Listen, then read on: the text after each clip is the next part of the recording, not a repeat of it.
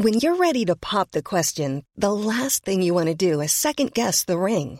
At Bluenile.com, you can design a one of a kind ring with the ease and convenience of shopping online. Choose your diamond and setting. When you find the one, you'll get it delivered right to your door. Go to Bluenile.com and use promo code LISTEN to get $50 off your purchase of $500 or more. That's code LISTEN at Bluenile.com for $50 off your purchase. Bluenile.com code LISTEN. Al aire. A la una, con Salvador García Soto. Un encuentro del diario que piensa joven con el análisis y la crítica. A la una, con Salvador García Soto.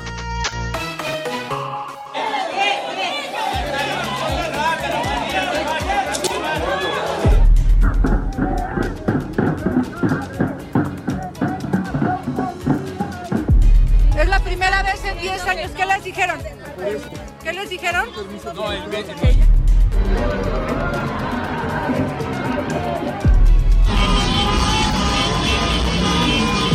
como nuestra nación está lista para más mujeres gobernando, los municipios, los estados y nuestra república. Para todos estamos listas las mujeres y ahora venimos como jefa de gobierno. Ya después platicamos de otros temas. cara al 2024, ¿cómo se siente usted? No, ya ese es otro tema. ¿México está preparado para una mujer presidenta? Sí está preparado, pero desde hace mucho. ¿Pero qué es lo que impide?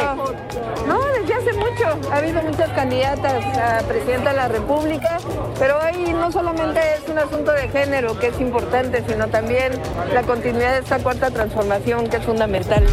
Mario, si no entiendes qué piensa el país de Morena, renuncia, no hay bronca.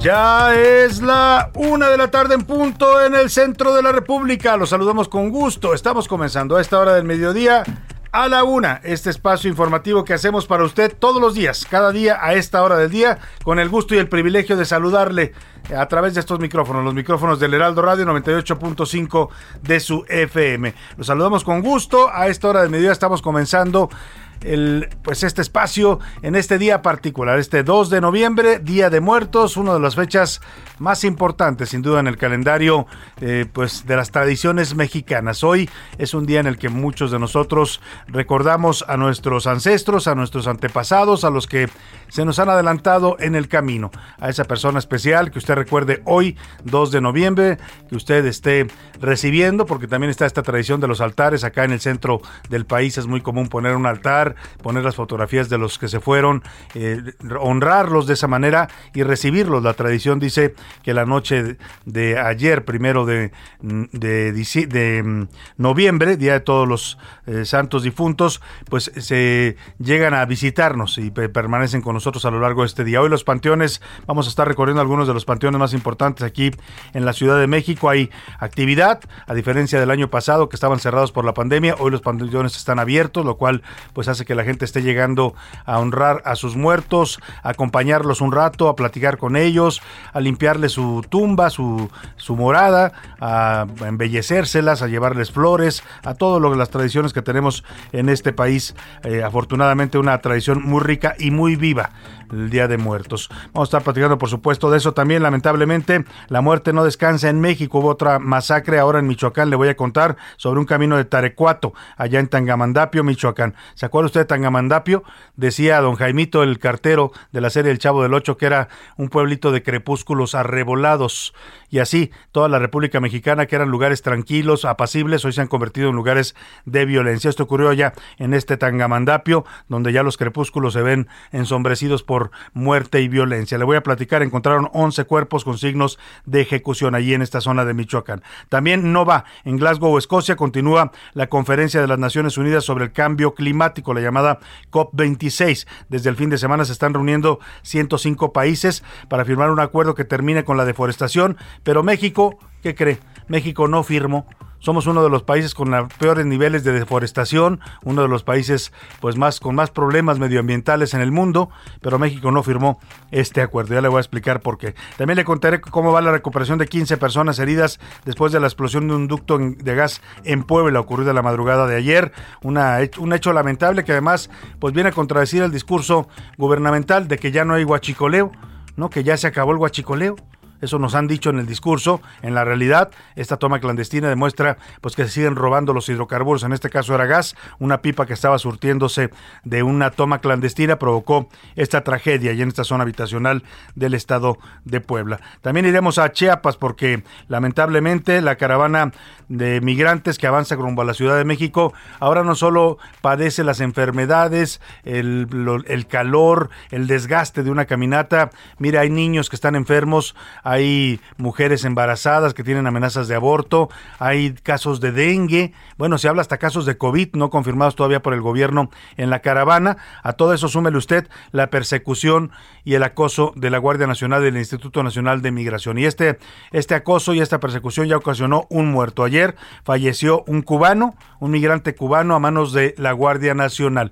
Iban a bordo de una camioneta, un grupo de migrantes de distintas nacionalidades, la Guardia Nacional les marcó el alto y como no se detuvieron, dicen la Guardia, dice la Guardia que tuvieron que disparar porque la camioneta se las aventaron a ellos. Ese es el argumento que maneja la Guardia y que para proteger su integridad los guardias dispararon, mataron a este migrante cubano, le voy a dar todos los detalles de este hecho que escala a otro nivel el abuso ya de la política migratoria de nuestro país. También ya le decía, iremos a los panteones de la Ciudad de México y algunos de los estados de la República para ver cómo está el ambiente este, en esta fiesta de difuntos en este 2 de noviembre. En los deportes, un honor ser inspiración de cientos de chavos mexicanos. Son las palabras que dijo el Checo Pérez ya en la Ciudad de México, listo para las actividades previas al Gran Premio de México. Además, equipos de la NFL, de la Premier League y de Alemania destacaron la celebración del Día de Muertos en México. Le decía, esta es una fiesta, una tradición que trasciende nuestras fronteras y que nos identifica ya en buena parte del mundo. Vámonos, si le parece, en este 2 de noviembre, Día de Muertos, con una tradición muy viva. Nos vamos a la pregunta del día para que usted participe, como siempre lo hace, nos dé sus opiniones, comentarios y debatamos juntos los temas de la agenda nacional. Esta es la opinión de hoy. En la pregunta del día le tengo dos temas para comentar. El primero, desde Escocia, en la COP26, la cumbre mundial contra el cambio climático, se han lanzado discursos urgentes, hasta apocalípticos, para reducir las emisiones producidas por la quema de combustibles fósiles. Ayer lo decía muy bien el señor Antonio Guterres, presidente de la ONU, decía textualmente que los seres humanos estamos cavando nuestra propia tumba si no detenemos ya esto que se llama cambio climático, si no detenemos las emisiones de dióxido de carbono a la atmósfera, estamos cavando nuestra tumba y vamos vamos a autoextinguirnos. Así se ha definido una extinción, la que podemos provocar de la raza humana, provocada por nosotros mismos. Bueno, yo le quiero preguntar, ¿cree usted que México México va en esta vía. México es un país que esté haciendo suficiente para combatir el cambio climático. Yo le doy opciones para que me responda. Sí, el actual gobierno es comprometido con el medio ambiente. No, incluso están construyendo refinerías y apostando la energía más eh, pues de combustibles fósiles. Y tres, no lo suficiente, pero sí toma en cuenta el medio ambiente. Es decir, entre azul y buenas noches es la tercera respuesta. La segunda pregunta, el segundo tema que le pongo sobre la mesa. La jefa de gobierno Claudia Sheinbaum Ayer, eh, pues ya anda en campaña la jefa de gobierno, eh, ya en una campaña abierta que no oculta, está yendo a los estados de la República, va con el presidente a las giras, se para donde hay una toma de posesión de Morena y hace campaña, hace proselitismo con las bases de Morena. Ayer estuvo en Baja California Sur, perdón, en Baja California eh, estuvo ayer en la toma de protesta de Marina del Pilar, la nueva gobernadora de Morena, y ahí le preguntaron los reporteros qué pensaba si el país estaba ya preparado para pues eh, para ser gobernado por una mujer eh, en la presidencia? Es una pregunta que se ha planteado desde hace tiempo en México. ¿eh? Yo recuerdo que se le hicieron en su momento pues a Cecilia Soto, que fue candidata presidencial, a Beatriz Paredes, que alguna vez aspiró también, a Patricia Mercado, también candidata a la presidencia de México. Se la han hecho, se, se viene planteando desde hace tiempo. Yo, yo, francamente, creo que el país está más que preparado para ser gobernado por una mujer. La pregunta es si tenemos una mujer en estos momentos que sea lo suficientemente capacitada, que sea independiente y autónoma para gobernar a este país, ¿no? pero bueno, yo le pregunto, ¿usted cree que México debe y puede ser gobernado por una mujer? Sí, Le doy tres opciones para que me responda. Sí, sí, sí, sí estamos listos para ser gobernados por una mujer. Dos, no, no debe gobernar una mujer, debe seguir la presidencia en manos de hombres.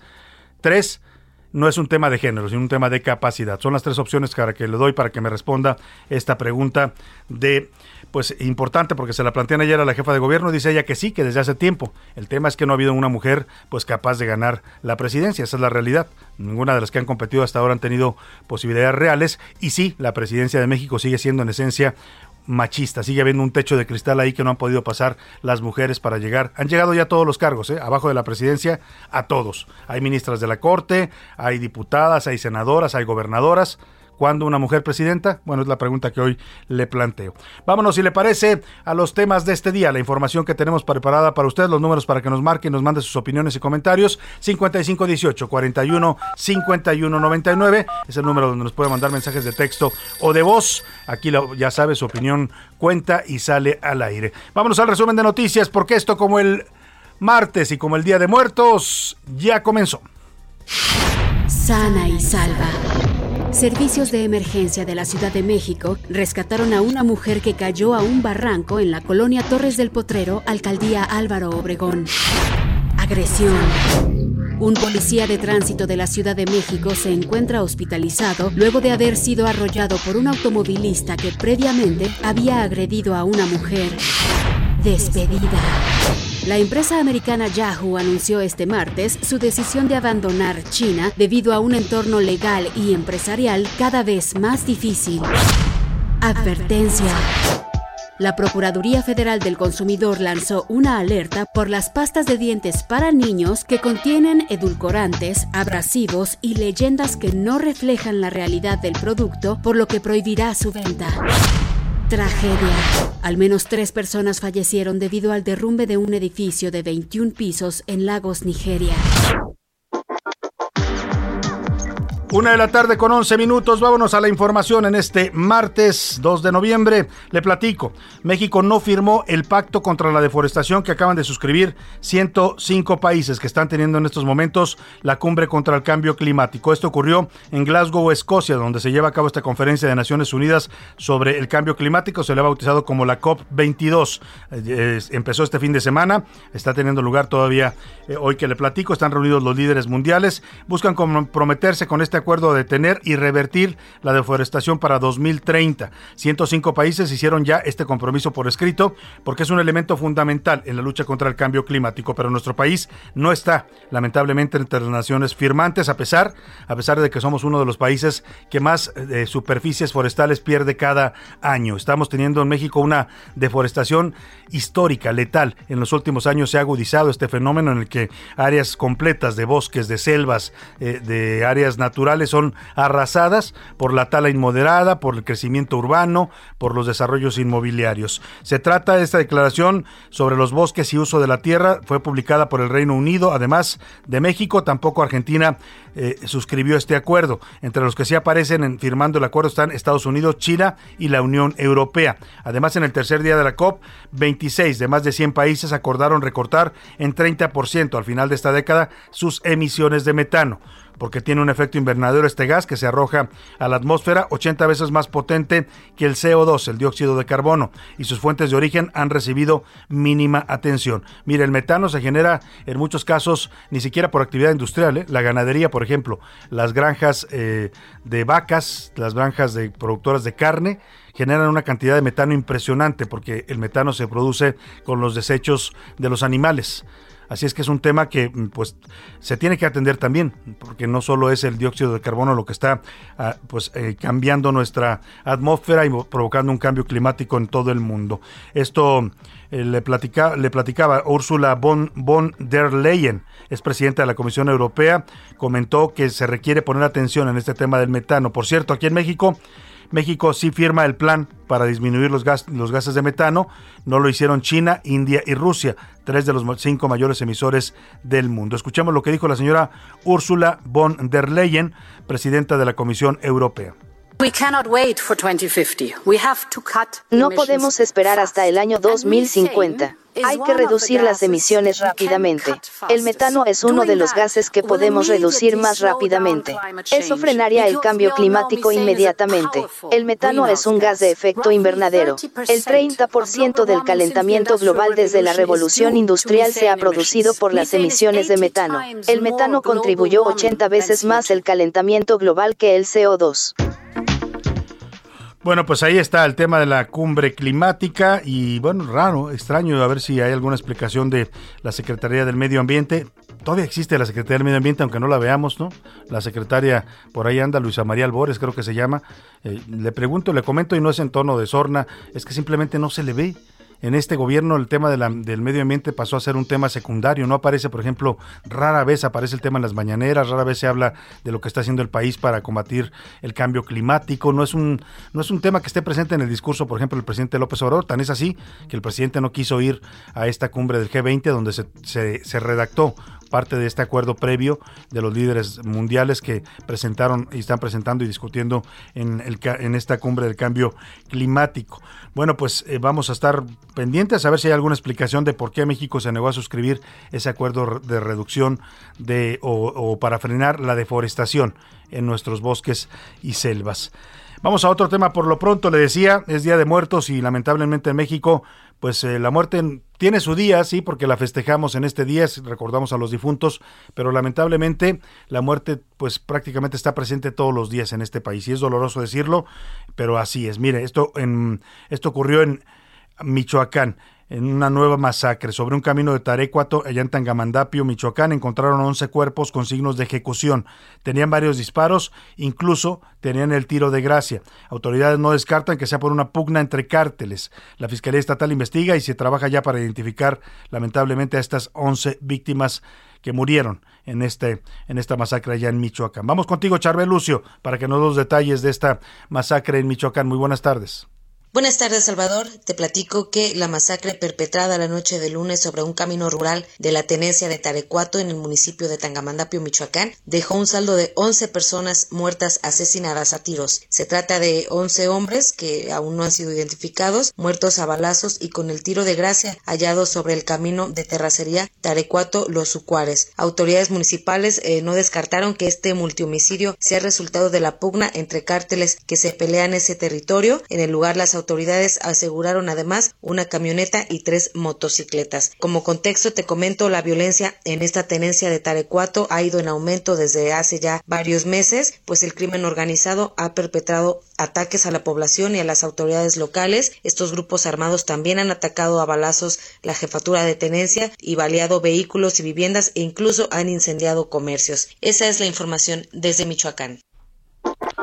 Bueno, pues ahí está esta masacre. Gracias, Lucio, por tu reporte ocurrida allá en Tangamandapio, Michoacán. Y nos acordábamos, ¿no? Porque seguramente usted se acuerda, bueno, los que somos de la generación del Chavo del Ocho, aunque el Chavo del Ocho no tiene generación, ¿eh? Porque a través de, pues, del tiempo ha trascendido esta, esta serie cómica. Eh, nos acordábamos de este pueblito de Michoacán, Santiago Tangamandapio, no, Tangamandapio se llama, allá en esta zona de Michoacán. y eh, vamos a recordar, lo recordamos porque Jaimito el Cartero, uno de los personajes más entrañables de la serie El Chavo del Ocho, eh, cuando le preguntaban de dónde era él, solía contestar esto. ¿Dónde está su uniforme de cartero? Aquí lo traigo en mi maleta.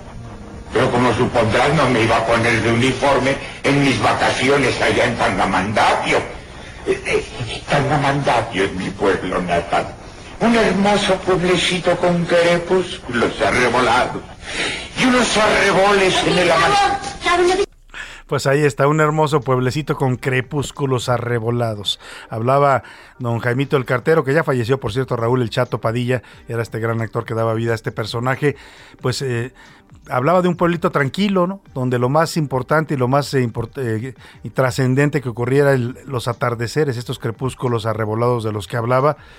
Bueno, pues hoy, hoy si viviera Jaimito el Cartero se espantaría, porque su pueblito ya no es un pueblito solo de crepúsculos arrebolados, también es un pueblito donde ocurren masacres y aparecen cadáveres tirados en los caminos. Qué duro, pero así es. Vámonos a otro tema. A la una, con Salvador García Soto. Y vamos a platicar de este caso. Ya ayer estuvieron comentando aquí con usted Priscila Reyes y José Luis Sánchez, un caso muy polémico. Por cierto, aprovecho para darles las gracias a ambos que ayer estuvieron aquí supliéndonos. Andamos ahí con un problemita de salud, pero ya estamos aquí, ya estamos aquí con usted en este martes y le decía que ayer ellos lo comentaban sobre este caso tan polémico de la muerte del actor Octavio Ocaña. ¿Cómo conmocionó el, el, la noticia de la muerte de este joven, 22 años? La gente lo ubicaba por este personaje de Benito en la serie Benito Rivers, se llamaba en la serie de Vecinos, ¿no? Esta serie tan exitosa en el Canal 2.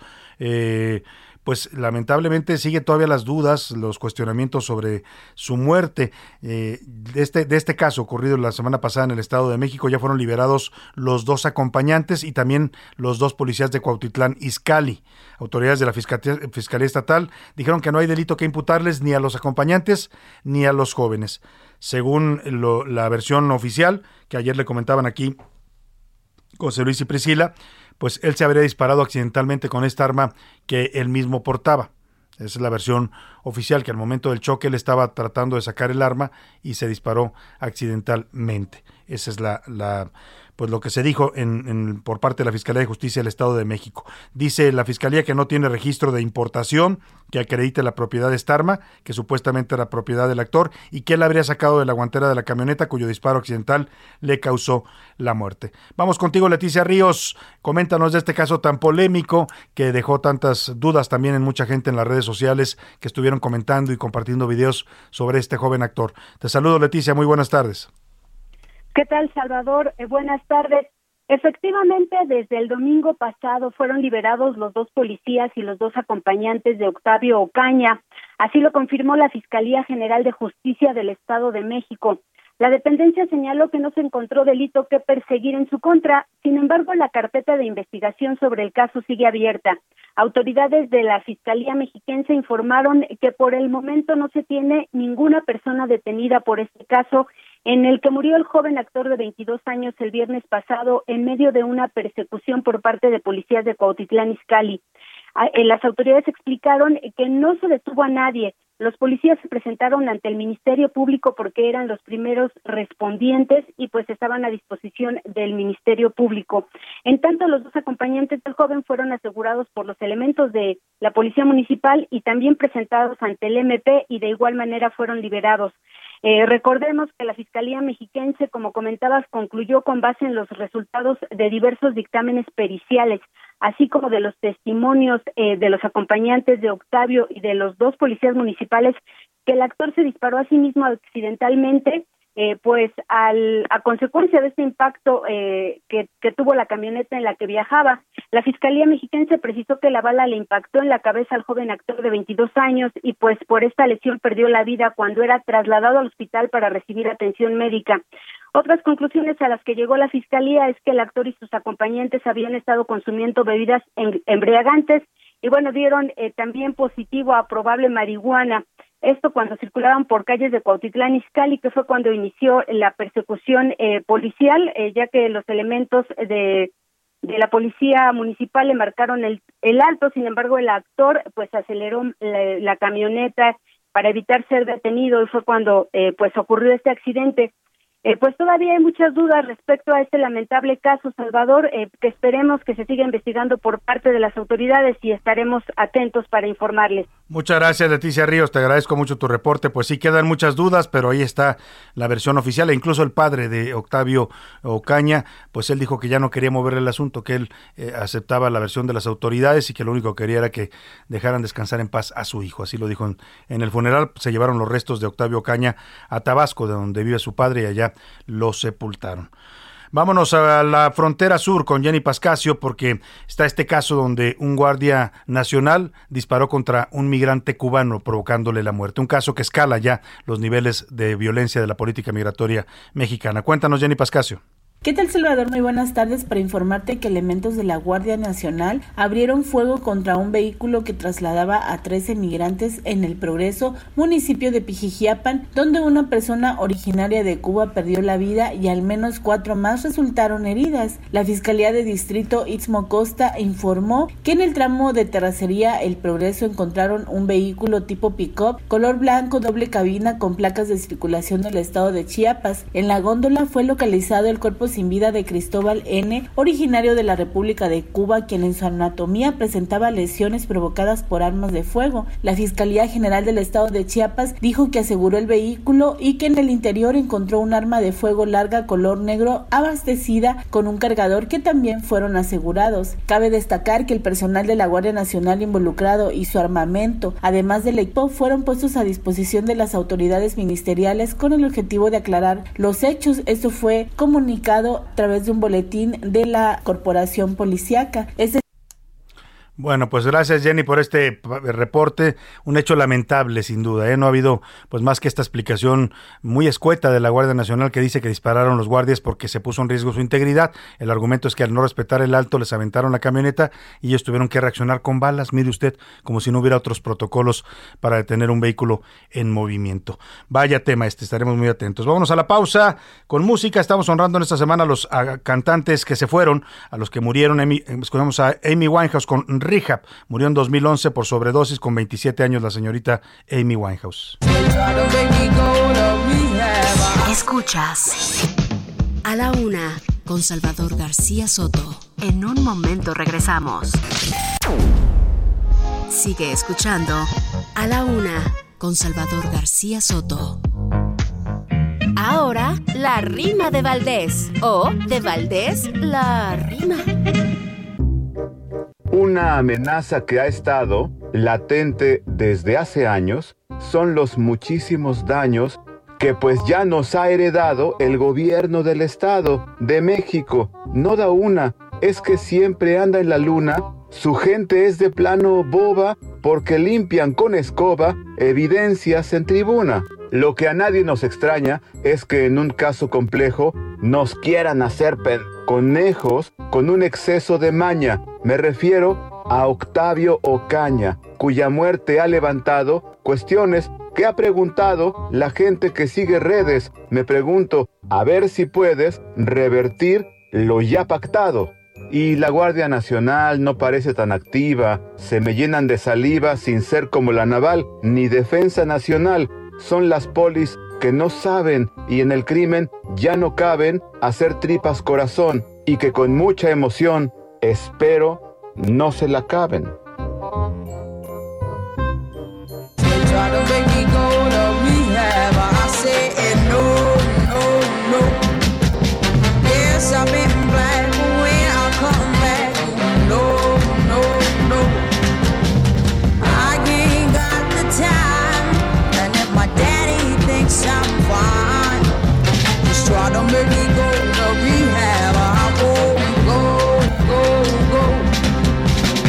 Y ahora sí la estamos escuchando con esa maravillosa voz que le caracterizaba, con ese estilo único que la verdad revivió uno de los géneros más eh, eh, queridos de la música, el soul, estos ritmos yaceros, que es una, una voz que además sonaba a una voz de una mujer mayor, una mujer negra, por ejemplo. Se imagina usted con la voz de Amy Winehouse. Era una jovencita eh, eh, inglesa, eh, delgadita, menudita, pero bueno, tenía una voz que impactaba.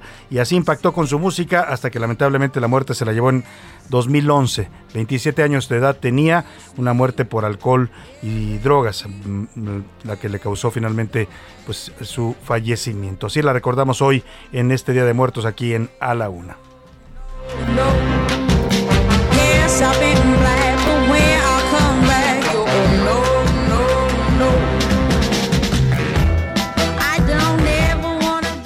A la una, con Salvador García Soto.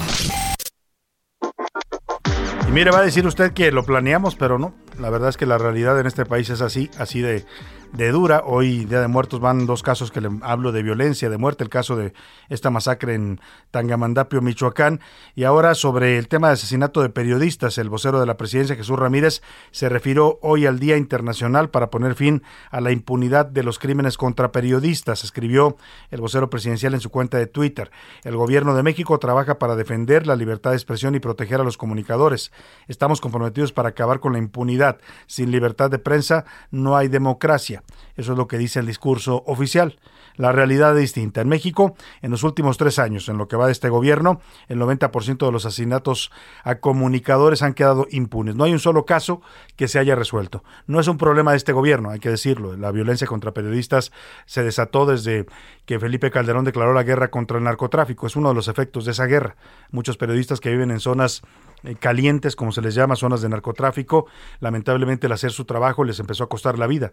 El denunciar algo, decir algo de algún cártel, el informar sobre la presencia de capos, les costaba la vida. Pero lamentablemente en este gobierno que prometió que iba a haber eh, justicia, para los periodistas asesinados, pues esto no solo no se ha cumplido la justicia contra los que fueron asesinados en el gobierno de Calderón y de Peña Nieto, sino que además se están sumando nuevos casos, lamentablemente, en este gobierno, en el gobierno de López Obrador, de asesinatos contra comunicadores, sin que haya hasta ahora, pues, justicia ni culpables en estos asesinatos. Vamos con Iván Márquez que nos platica de este fenómeno de cómo son atacados, acosados y luego asesinados los periodistas en México.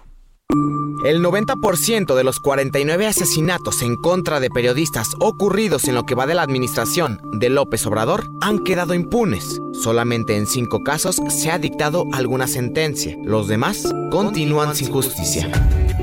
De acuerdo con datos de la Secretaría de Gobernación, Sonora es la entidad con más comunicadores fallecidos, con 8, seguido por Guerrero con 6, Veracruz con 5, Michoacán 4, Estado de México y Oaxaca con 3. Estas seis entidades concentran el 61% de los crímenes en todo el país.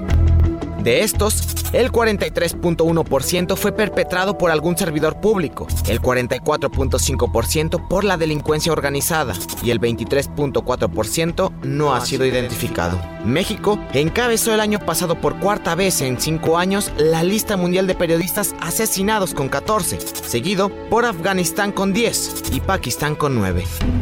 Y es que a nivel mundial, entre 2006 y 2020, más de 1.200 periodistas fueron ejecutados, de los cuales 9 de cada 10 siguen sin resolverse judicialmente. Así, los números hablan por sí solos, la impunidad prevalece y ejercer periodismo en un país como México es de mucho riesgo, a pesar de que el presidente haga falsas promesas.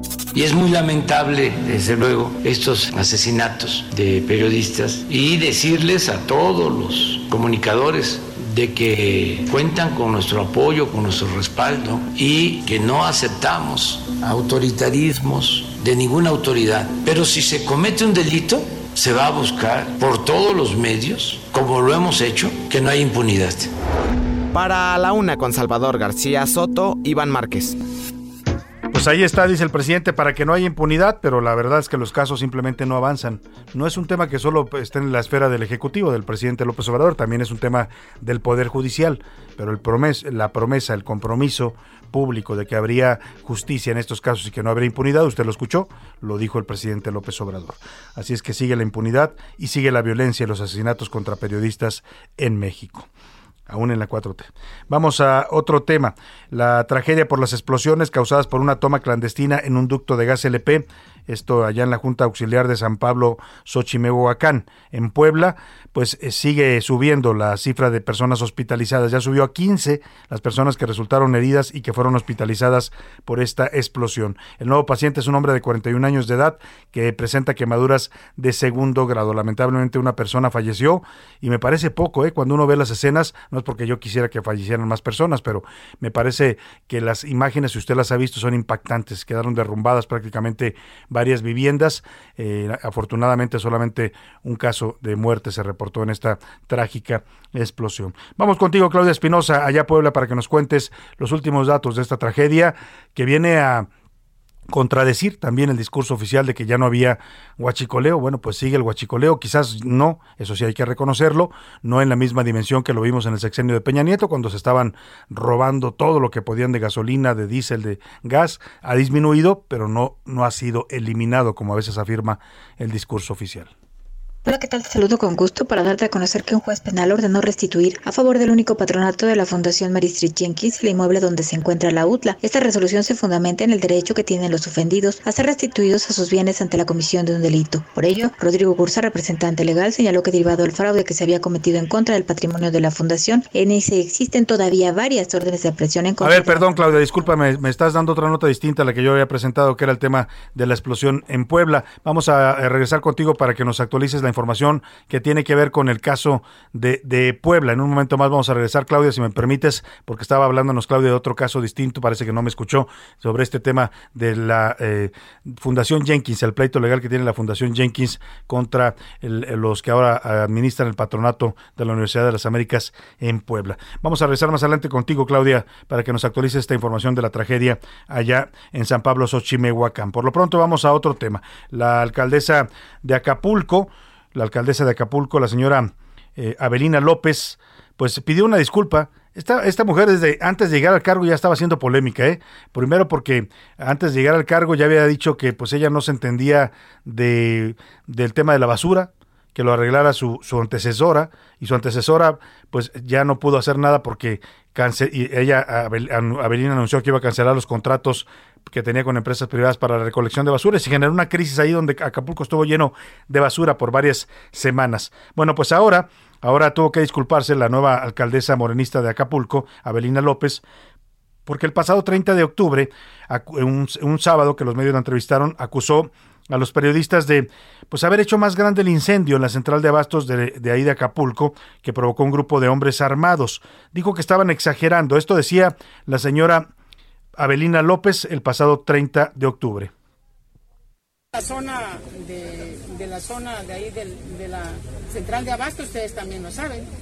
Díganme, ¿dónde está la alarma de la, la violencia? La alarma la ponen los medios. Si no cuidamos lo que aquí comemos, no sé de qué vamos a comer, no sé de qué vamos a comer. ¿Por qué Cancún se mantiene callado? Porque todos hemos entendido que hay que comer algo. O sea, usted está diciendo que tiene que callar la sociedad. callar. No, Ajá. entonces, no callan. Que callar los a ver, ¿ustedes están callando, ciudadanos? No, los medios, los medios. Los Digo, medios. aquí está. Yo, Los medios, los medios. ¿Ustedes, Ustedes ¿ustedes, dicen ¿ustedes, los medios. ustedes están callando? ¿Qué concepto tienen de los medios? Pregúntenme, ¿qué concepto tienen de los medios? Bueno, pues ahí está la alcaldesa acusando a los medios de exagerar. Mire, le parecía poco que un grupo de hombres armados haya entrado a la central de abastos de Acapulco y le haya prendido fuego.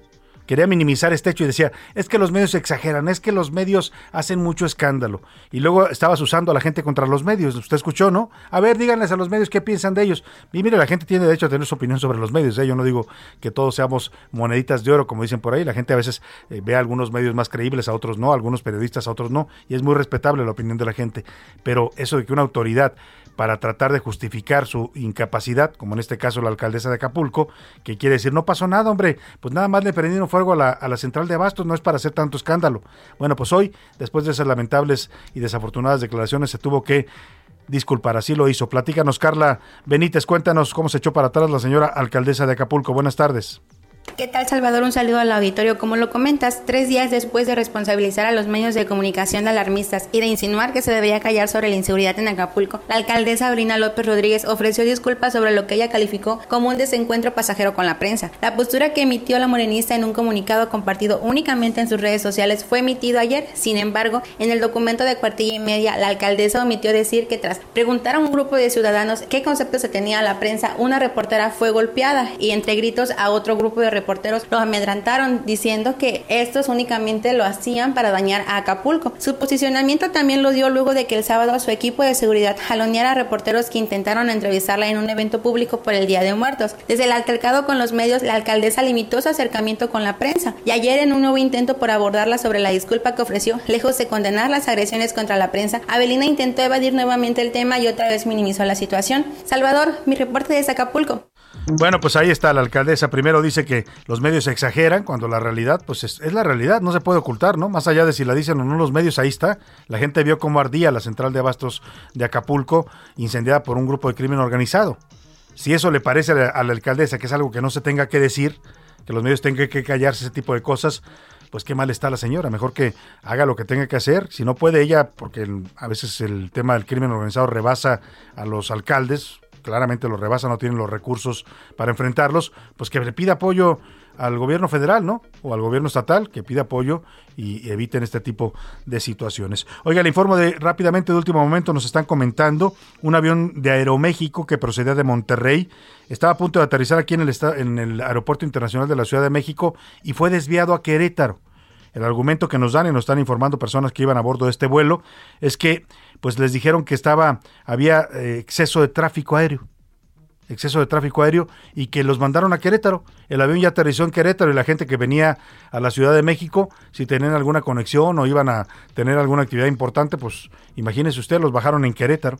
Esto nos habla del caos que se traen luego en el espacio aéreo. ¿eh? Hicieron un rediseño ahí que por el tema del nuevo aeropuerto Felipe Ángeles cambiaron las rutas aéreas, los accesos, pero la situación no ha mejorado pues a este avión lo mandaron para allá, estamos investigando para darle más información, pero ya hemos hablado, hecho contacto con pasajeros de este vuelo que nos confirman que efectivamente antes de, ya venían rumbo a la Ciudad de México y antes de aterrizar les dijeron que no, que iban a ser desviados a Querétaro porque no podían aterrizar, que había demasiado tráfico en el aeropuerto internacional de la Ciudad de México.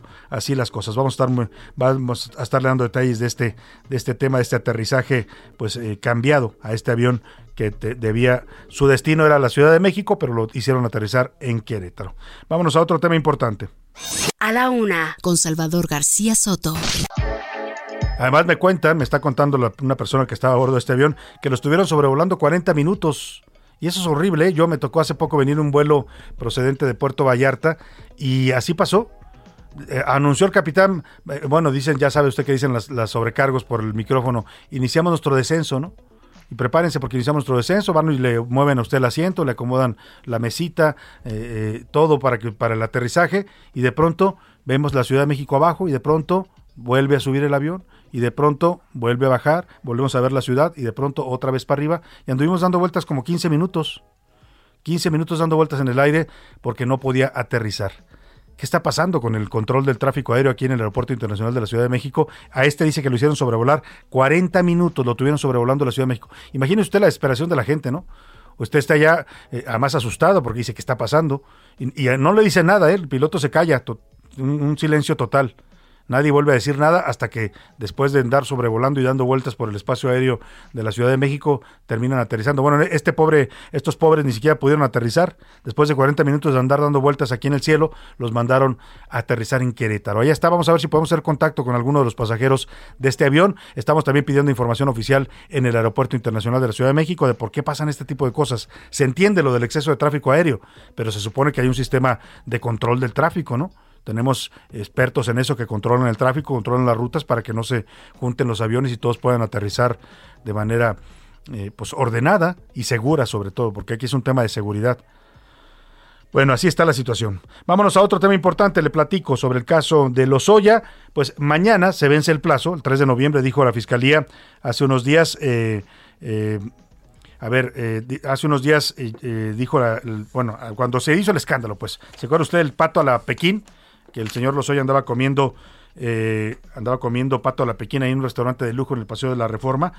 Eh, bueno, pues eh, después de ese escándalo, que todo el mundo se indignó y, y, pues todo el mundo cuestionaba cómo es posible que, el señor Lozoya, estando sujeto a un proceso, siendo el principal acusado de la corrupción en, en este país, ¿no? en el gobierno de Peña Nieto, pues anduviera como si nada, ¿no? cenando con sus amigos ahí en un restaurante de lujo se hizo el escándalo, el presidente habló del tema, dijo que pues no era ilegal, pero era inmoral y que esto era una provocación. Y la fiscalía, que, que encabeza el señor Alejandro Gersmanero, sacó un comunicado diciendo, no, no, no, el señor sigue sujeto a proceso.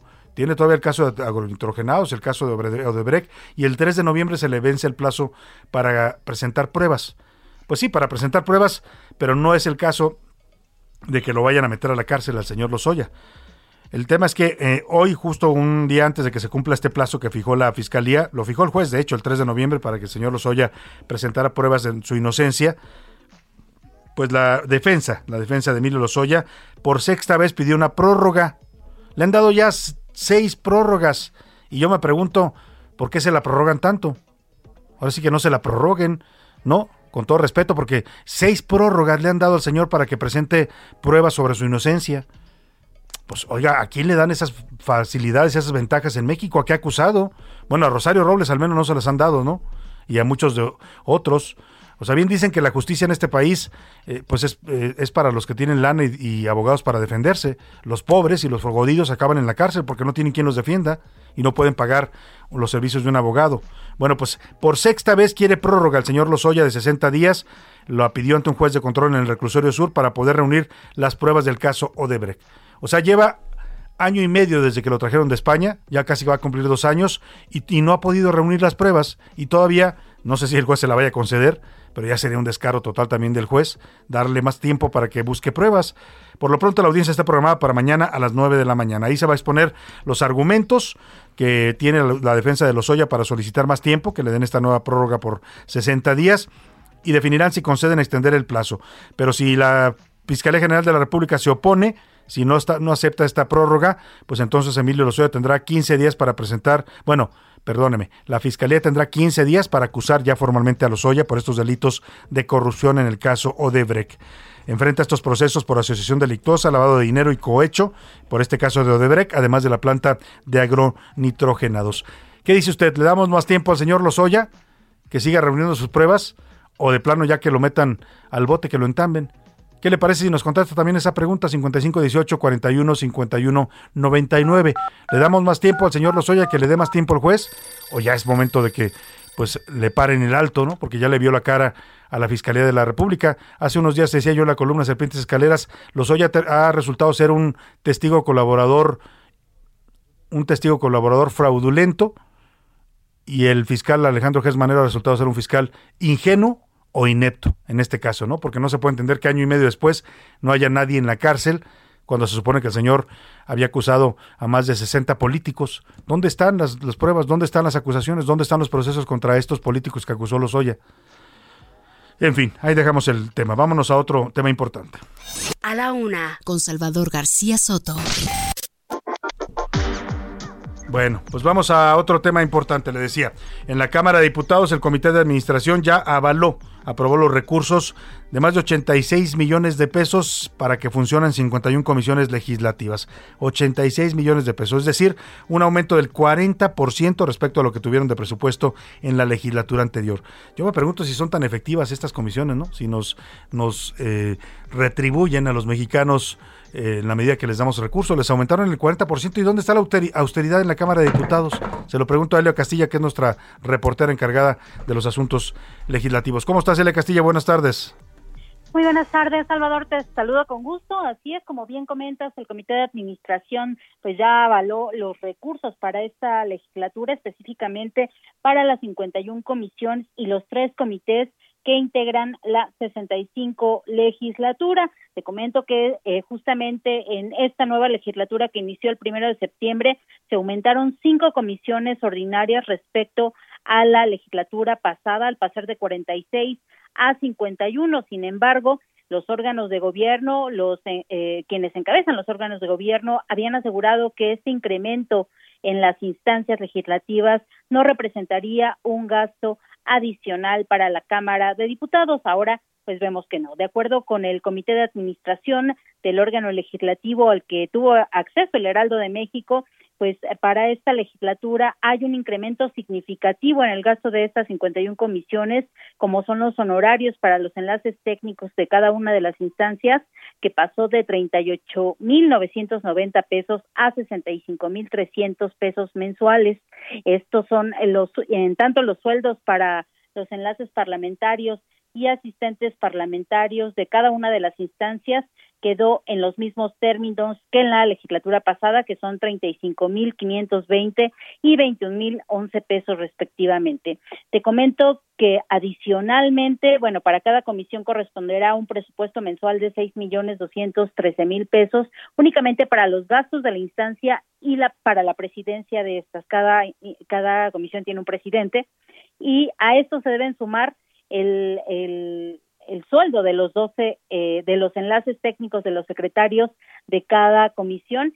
En promedio son 12 secretarios por comisión, sin embargo, hay comisiones que cuentan hasta con 17 eh, secretarios, por tanto son 17 enlaces que tiene eh, pues cada cada enlace un sueldo de 35 ah, mil 520 pesos. Te comento que todos estos puestos son por vía honorarios, así es como la Cámara de Diputados los eh, contrata para realizar sus labores dentro de las comisiones. Así es como esta, eh, este costo aumentó en 40% al pasar de 86 millones 73 mil pesos a, bueno, eh, en este periodo, toda vez que el, la legislatura pasada fue de 61 millones 539 mil pesos. Por eso el incremento del 40%. Este es el reporte que Muchas gracias, Elia Castillo. Te agradezco mucho tu reporte. Pues ahí está el aumento. Vamos a irnos a la pausa de esta primera hora con una calaverita que nos hizo Priscila Reyes, nuestra productora. Es, vamos a escuchar calaveritas de Día de Muertos. Escuchemos y, y regreso con usted con más a la una después de esta pausa. A la línea 12 del metro llegó la Catrina flaca e iracunda. Expresó. ¿Dónde están los culpables de esta situación? Vengo con personas a quienes la hora alguien les adelantó. Resulta irrisorio que todos jueguen a Dios. La que decide la muerte aquí soy yo. Absortos todos se quedaron ante esto. No se esperaban los reclamos de la huesos. Marcelo Ebrard con los ojos apuntó. A Miguel Ángel Mancera, quien apenado sonrió, agitó sus largas pestañas con las que señaló a Carlos Slim y a toda su construcción. El gran magnate con la cabeza negó "Mm, mm", y con la lengua dentro de la mejilla "Mm", a Claudia Sheinbaum así culpó. La jefa de gobierno solo lo ignoró, pues tenía un dedito señalándola de López Obrador. Entonces sus pupilas encendió. De un color candente de rabia y sin perdón, levantó la guadaña que en el cielo brilló y con cara deformada a todos exclamó: Ya me tienen harta. Gente desgraciada, ahora sí a todos se los va a llevar la ching. En el rancho lejano de López Obrador dicen que descansan los restos de los protagonistas de esta narración. Ya estamos de vuelta con A la Una, con Salvador García Soto. Los 100 años de Macondo sueñan, sueñan en el aire. Y los años de Gabriel trompetas, trompetas lo anuncian. Encadenado Macondo sueña, don José Arcadio. Y ante él la vida pasa haciendo remolinos de recuerdos. La tristeza de Aureliano, el 4, la belleza de remedios, violines, las pasiones de Amaranta, guitarras, el embrujo de Melquiades, oboe, Úrsula, 100 años, ¿dónde está Macondo? Úrsula, 100 años, ¿dónde está Macondo? Eres epopeya del pueblo olvidado, forjado en 100 años de amor esa historia eres epopeya del pueblo olvidado, forjado en cien años de amor esa historia, me imagino y vuelvo a vivir. En mi memoria quemada al sol, mariposas amarillas. Ya son las 2 de la tarde en punto en el centro de la República. Qué gusto saludarlo. Estamos comenzando a esta hora del mediodía la segunda hora de A la Una. Vamos ya a la segunda parte de este espacio informativo y hemos arrancado esta segunda hora donde tenemos todavía mucha información, muchas historias, muchos temas para compartir con usted. Vamos a escuchar sus opiniones, pero antes le quiero platicar. Está escuchando usted esta canción maravillosa, me fascina a mí esta canción de Oscar Chávez que habla de ese Macondo, ese pueblo mítico donde ocurre esta novela de los 100 años de soledad del gran, Gabriel García Márquez. Muchos la consideran una de las obras cumbre de la literatura mundial y de la literatura hispanoamericana. Eh, recrea en esta canción todo el mundo de Macondo, de Aureliano Buendía, de Úrsula, de todos los personajes que dan vida a esta extraordinaria novela. Si usted no lo ha leído, lo invito a que lo haga. Es una obra fundamental que todos debemos leer si hablamos esta lengua española. Escuchamos un poco más de Macondo con el gran Oscar Chávez. Él falleció lamentablemente a los 85 años de edad. Fue una de las primeras víctimas famosas de esta pandemia en México. Dolorosa su partida en medio de la pandemia del COVID. El 30 de abril de 2020 lo perdimos en esta pandemia. Venga. Mariposas amarillas, Mauricio Babilonia. Mariposas amarillas que vuelan liberadas.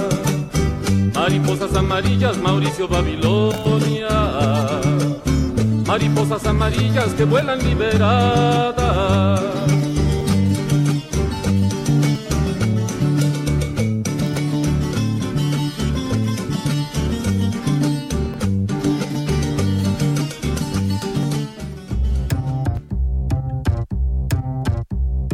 Vámonos, vámonos a la información en esta segunda parte. Le cuento algo de lo que le tenemos preparado para esta segunda parte. Este 2 de noviembre estamos celebrando a los fieles difuntos. Vamos a ir a ver cómo está la afluencia en los panteones aquí en la Ciudad de México, en Michoacán, en el Estado de México. Cómo está la gente recordando a sus muertitos, visitándolos. Hay tradiciones de todo tipo, ¿eh? desde los que van, les limpian la, tumba, les ponen flores, se las arreglan y se pasan un rato con ellos. Otros les llevan música, les llevan bebida, comida.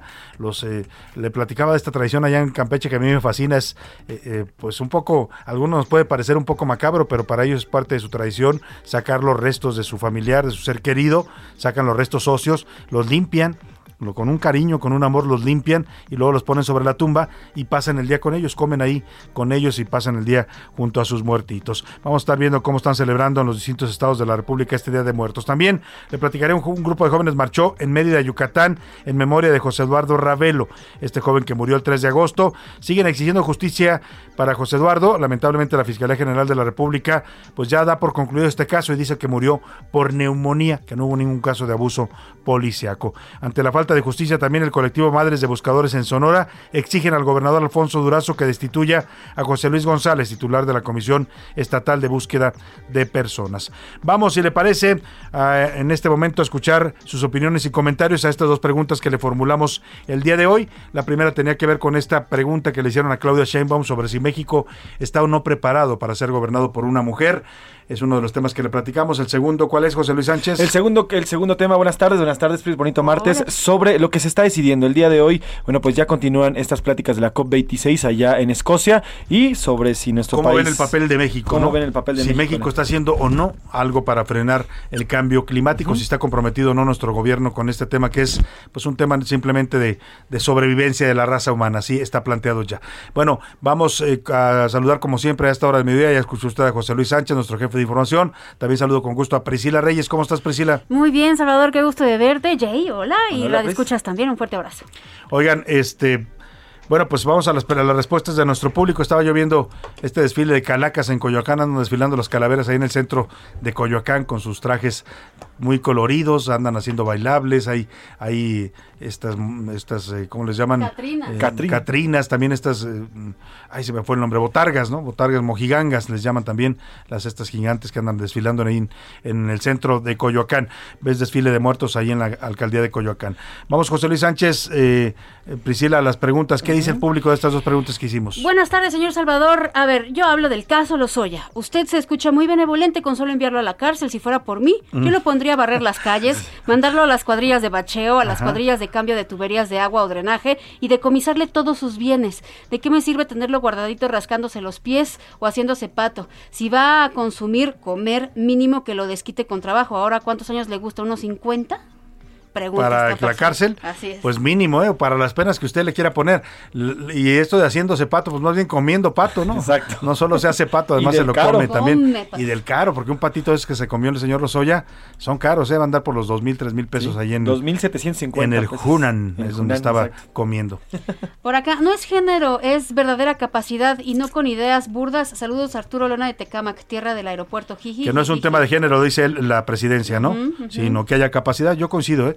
Eh, Sí. me gustaría, francamente, si me pregunta a mí, me gustaría ya ver a una mujer en la presidencia de México. ¿eh? Las mujeres tienen una forma distinta de hacer las cosas en muchos sentidos. Así es que sería bueno pues que el país viviera esta posibilidad de tener una mujer en la presidencia. Yo creo que revolucionaría muchos aspectos de nuestra vida social, política y económica en el país. Ahora, una mujer sí coincido que no solo tiene que ser mujer, tiene que ser capaz, tiene que ser a- y- autónoma e independiente, para mí es Eso una es. cuestión importantísima, que no dependa, que no la vaya a poner ahí el presidente anterior Alguien. y haga lo que le Sí. digan, ¿no? Claro. Que sea una mujer que tenga su propio criterio, que tenga la capacidad y que tenga, pues lo que tiene que tener un gobernante, que es básicamente sentido común, ¿no? Atender las necesidades de la gente y, y servir al público. Vocación, vocación, de por ser un servidor así es. público. Primera pregunta, opción B. El gobierno actual no hace absolutamente nada para contrarrestar el cambio climático. Al parecer, el arcaico presidente y su arcaico gabinete solo les importa su presente, ya que el futuro pues es muy limitado. Es lo que están diciendo por este lado. Les importa el futuro, pero nada más pensando en quién va a llegar a la presidencia. ¿eh? O sea, la sucesión presidencial sí les importa y mucho, ya lo hemos visto, el presidente cómo declaró casi tres años antes la sucesión ya abierta, ¿no? Ningún presidente había hecho eso en la historia. Y ya está, Salvador. O sea, Ricardo Monreal hablando de que él va por un lado, el señor Ebrard. Ya andan todos en campaña. Señor, Ebrard persiguiendo presidentes para tomarse una selfie. Claudia Sheinbaum yendo a los estados, ¿no? Sí, sí, sí, todos están en campaña. O sea, ya, ¿eh? el gobierno y los cargos les importan poco. Ahorita les importa ver quién se ve mejor y quién luce más en la, en la foto, ¿no? Oye, ayer, por cierto, Ricardo Monreal sacó un video, él bateando allá en Campeche. Ah, sí. Tirando bola. Macaneando. Macaneando. Como el presidente. Sí, literalmente. Se quiere ahora, ganar el ahora corazón. Todos quieren, Claudia Sheinbaum también ya fue a lanzar una pelota Sí, ahí, ¿no? también, a sí, un sí. juego de béisbol. Justamente de Claudia Sheinbaum dicen, un gusto de escucharlos. Ayer Claudia Sheinbaum dijo que México está listo para una presidenta. Yo pienso que la ciudad está lista para que resuelvan los problemas viales, de inseguridad, Pues sí. ambientales, de Empecemos por ahí, ¿no? etcétera. Empecemos por ahí. Que, que nos resuelvan los problemas aquí y ya después veremos si llegan o no a la presidencia. México sí está preparado para que una mujer gobierne, pero no debe de ser de morena ni afín a la 4T. Mm, es la opinión. opinión. Equipo de la UNA, mi opinión es que este régimen es de simulación en salud, seguridad y en ecología. No tienen intenciones de tomar acciones, ya que va en contra de su política energética. Si no, pregúntenle a la CFE. Saludos desde Monterrey, Raúl Rodríguez Candia. Pues Muchas gracias. Gracias a. Monterrey, Raúl. Soy Heriberto, el gobierno de México es un cochino. Simplemente miren cómo se comporta y viste a Andrés Manuel López Obrador. Tan cochino es que hasta ya se adelantó con Sheinbaum para hacerle campaña. Es un sinvergüencilla. Lo dice Heriberto. Gracias por tu Ahí mensaje, Heriberto. Gracias, Heriberto. Eh, hola, ¿qué tal? Nuevamente, ¿alguna administración, por favor, que vengan a reabrir las entradas y salidas e iluminación del metro impulsora? Mira que nos están llegando, Salvador. Ya se habían quejado de ese Sí, y impulsor ya- ahí en Nezahualcóyotl, Ayer ¿no? también Sí. lo hicieron, También ¿verdad? ayer lo hicieron. ¿Y, y qué pasa con Ahora, las autoridades que no atienden No este, sé este si se refiere a la entrada de la ciclovía que está al lado de la estación de metro impulsora. Dice las, en- las entradas y Dice salidas del metro. entradas y salidas e iluminación del metro y también las puertas de la pista de bicicletas Es que prometieron pista. Ah, iluminación. O sea, Hay es todo. ciclovía, Son los accesos al metro y la, la ciclovía. Pues señores de la, de la alcaldía de ahí de Nezahualcóyotl, señores del sistema de transporte colectivo metro, a ver si se organizan y, y resuelven esta demanda de nuestro público que está insistiendo en que hay falta de luz e iluminación ahí en esa zona. Yo vi algunos tweets y lo que pasa es que esta zona es una especie de subida y la zona de abajo, bajo puente, es muy oscura, extremadamente oscura. Y ahorita que está oscureciendo a las 6 de la tarde, noche, No, pues, pues ya prácticamente pasar es, por ahí. Exactamente, es un miedo. Y luego sube la ciclovía por ahí, pues menos, te van a quitar sí, la bicicleta. claro. Ese es el reclamo del ciudadano. Germán dice actualmente México no, no está haciendo nada por el cambio climático debido a la ideología retrógrada de su gobernante, que al igual que los otros países no firmantes, solo piensan en el populismo. Y sí, sí creo que hay muchas mujeres capaces, honestas y librepensantes de gobernantes, siempre y cuando no estén lavadas del cerebro. Justo lo mismo que decías, eh, Salvador.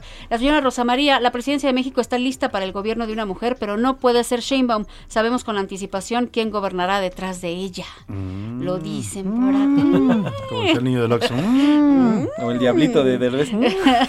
Saludos de Fernando Castro. Buenas tardes. Es triste por el cambio climático. La deforestación en México siempre ha existido y se agudizó en esta cuarta transformación. Y en nuestro país, pues, es aún muy machista. No, no creo que dejen que gobierne una mujer. Lo comentan por acá. Pues sí, hay, hay algo de eso de machismo, ¿eh? porque sí, no sé si es solo el sistema, que el sistema en sí es un poco machista, han tenido que irse abriendo los espacios para las mujeres a fuerza de leyes, pero también, pues también, también los electores, porque no han querido votar por candidatas mujeres. ¿eh? Y la, la misma entonces secretaria de Gobernación, Olga Sánchez Cordero, lo dijo, estando en el cargo. Después reculaba, pero lo dijo. Hay mucho machismo Patricia Mercado, que fue candidata en 2006 Sí, por sí. el partido eh, eh, Alianza Social, se llamaba, el PAS, eh, la que más, es la que más votos ha ganado como candidata a la presidencia, ganó un millón seiscientos mil votos, creo si mal no recuerdo José Luis, es la que más votos ha ganado. ¿eh? Imagínese usted, pues con eso no gana ni la presidencia de su bueno, colonia, Sí, un millón doscientos mil votos. ¿no? Saludos para Antonio Ayón desde Zapopan, Jalisco. Saludos para nuestra queridísima señora Rosario Fernández de Lara. Estoy adelantándome porque hay muchísimos mensajes. Salvador, buenas tardes, soy Salvador Cortés. Oye, qué gusto que nos estén escuchando. Uno pensaría Sí, que en este Día de Muertos estaban dormiditos. La gente anda en otras cosas, pero qué gusto que esté usted ahí del otro lado escuchándonos. Esto es una burla. Lozoya no tiene nada de pruebas, nada más está jugando con la justicia. La única que puede seguir con los propósitos de acabar con los corruptos es Claudia, lo dicen por acá. Ahí está. Y tenemos muchos más mensajes, pero los leeremos más adelante. Vamos a Twitter por lo pronto. ¿Qué dice nuestra comunidad tuitera, José Luis? Arroba S. García Soto sobre el tema de la presidencia mujer, la presidenta mujer. El 69.70% dice no importa el género mientras esté bien capacitado, puede gobernar a nuestro país. El 15.1% dice sí, ya es necesario que gobierne una mujer. Mientras el 15.8% dice no, México no está listo para que gobierne una mujer. O sea, la mayoría piensa que no es un tema de género. no es un tema de género, así que pues, lo que venga mientras esté bien preparado y yo Claro, estoy con es lo que yo considero. ¿eh? Si hay una buena candidata a la presidencia, que uno la vea como una mujer capaz, independiente, autónoma, la gente va a votar por ella, ¿eh? sin duda alguna. Pero bueno, falta una buena opción. Vamos a ver si se da para el 2024. Incluso eh, más allá de los partidos, ¿eh? si la candidata es buena, Sí, más podría- allá del partido que la más postule. Es un tema de que convenza a la gente. ¿no? Exactamente. Pero bueno, vámonos Y rápidamente. Sí, Sobre el tema de la perdón. COP rapidísimo, el 71.5% dice que México no, no es- va en esta vía porque además de todo está construyendo una refinería. El 8.8 dice que sí, que nuestro gobierno está comprometido con el medio ambiente. Bueno, Así pues que ahí está la opinión de nuestro público en Twitter, arroba S. García Soto. Síguese comunicando con nosotros. Por lo pronto, vamos al cotorreo informativo en este martes de muertos. Ya llegó la hora. ¿La hora de qué? La hora del cotorreo informativo. Vamos contigo, Priscila Reyes. Oye, qué buena la calaverita, por cierto, que nos mandaste. Ay, gracias. Muy buena Salvador. sobre la línea 12 Sí, y, sí. Y la calaca, que no le han La hecho calaca. justicia a las víctimas de la línea 12. No les han hecho justicia y vino a reclamar justamente. Exactamente. Y como se echaron la bolita, pues los mandó a la... Allá, a donde te platiqué. Ay, Amerro, oigan, eh, yo les voy a poner algo lindo, algo lindo porque ahora en estos días, días de muertos, una de las canciones que más escuchan es La Llorona. De hecho, ayer escuchamos La Llorona, pero con Chabela Vargas, eh, en esta ofrenda que estamos haciendo, ofrenda musical esta semana. Pero, Salvador, hay una niña hermosa que se está volviendo viral, subió este video a TikTok, se llama Frailin, ella es eh, colombiana. Y sube esta versión, escuchen nada más cómo se echa esta llorona. A ver. Salías tan día llorona cuando al pasar yo te vi. Tan día llorona yo te vi. Hermoso me llamabas, llorona que la Virgen te creí. Hermoso me llamabas, llorona que la Virgen te creí. Oye, qué voz bonito. tiene esta ¿Qué, niña. qué falsete se acaba de Qué aventar. bonito la canta Frailín. Frailín. ¿Cuántos ella años es- tiene? eh, Pues le- la verdad, ella, yo le calculo, Salvador, Ajá, porque por- no por- dice la por información, pero yo creo que tendrá no más de 10 años esta Eh, eh, niña. Es afro- Eh, está afrodescendiente. entre 9 y 10. Ella es de de Antioquia. Antioquia, allá en- y allá en unos 10 años, 10, 11 Colombia. años, ¿no? Sí, pero qué, Qué vocerrón voz. cuando se suelta. ¡Ah! Qué voz, de verdad, qué bonito la interpreta. Esta canción de La Llorona es, es cantada en toda Latinoamérica. Es como una canción que arraigó mucho en, en Latinoamérica. Hay muchas versiones. Qué bonita. Sí, qué bonito la canta. Búsquenla. ¿Qué nos traes tú, José Luis Oigan, Sánchez? Sí, tiene 10 años, Frailín, 10 años tiene. 10 años, Mira, qué fíjate. Eh, rapidísimo, oigan, ah, ¿se acuerdan ustedes cuando no entregaban una tarea? ¿Cuál era de los pretextos más fáciles El que perro se la comió. Mi mamá se enfermó. No, ya, ya lo, dije- lo- lo- lo- ganó Priscila. Pero todos Me derramaron algo eso. sobre la, la tarea. No, bueno, el perro se la comió. Mire, es así. Esa era de las típicas. El perro se la comió y es por eso que le ponemos el del perrito, pero esto no es exactamente una tarea.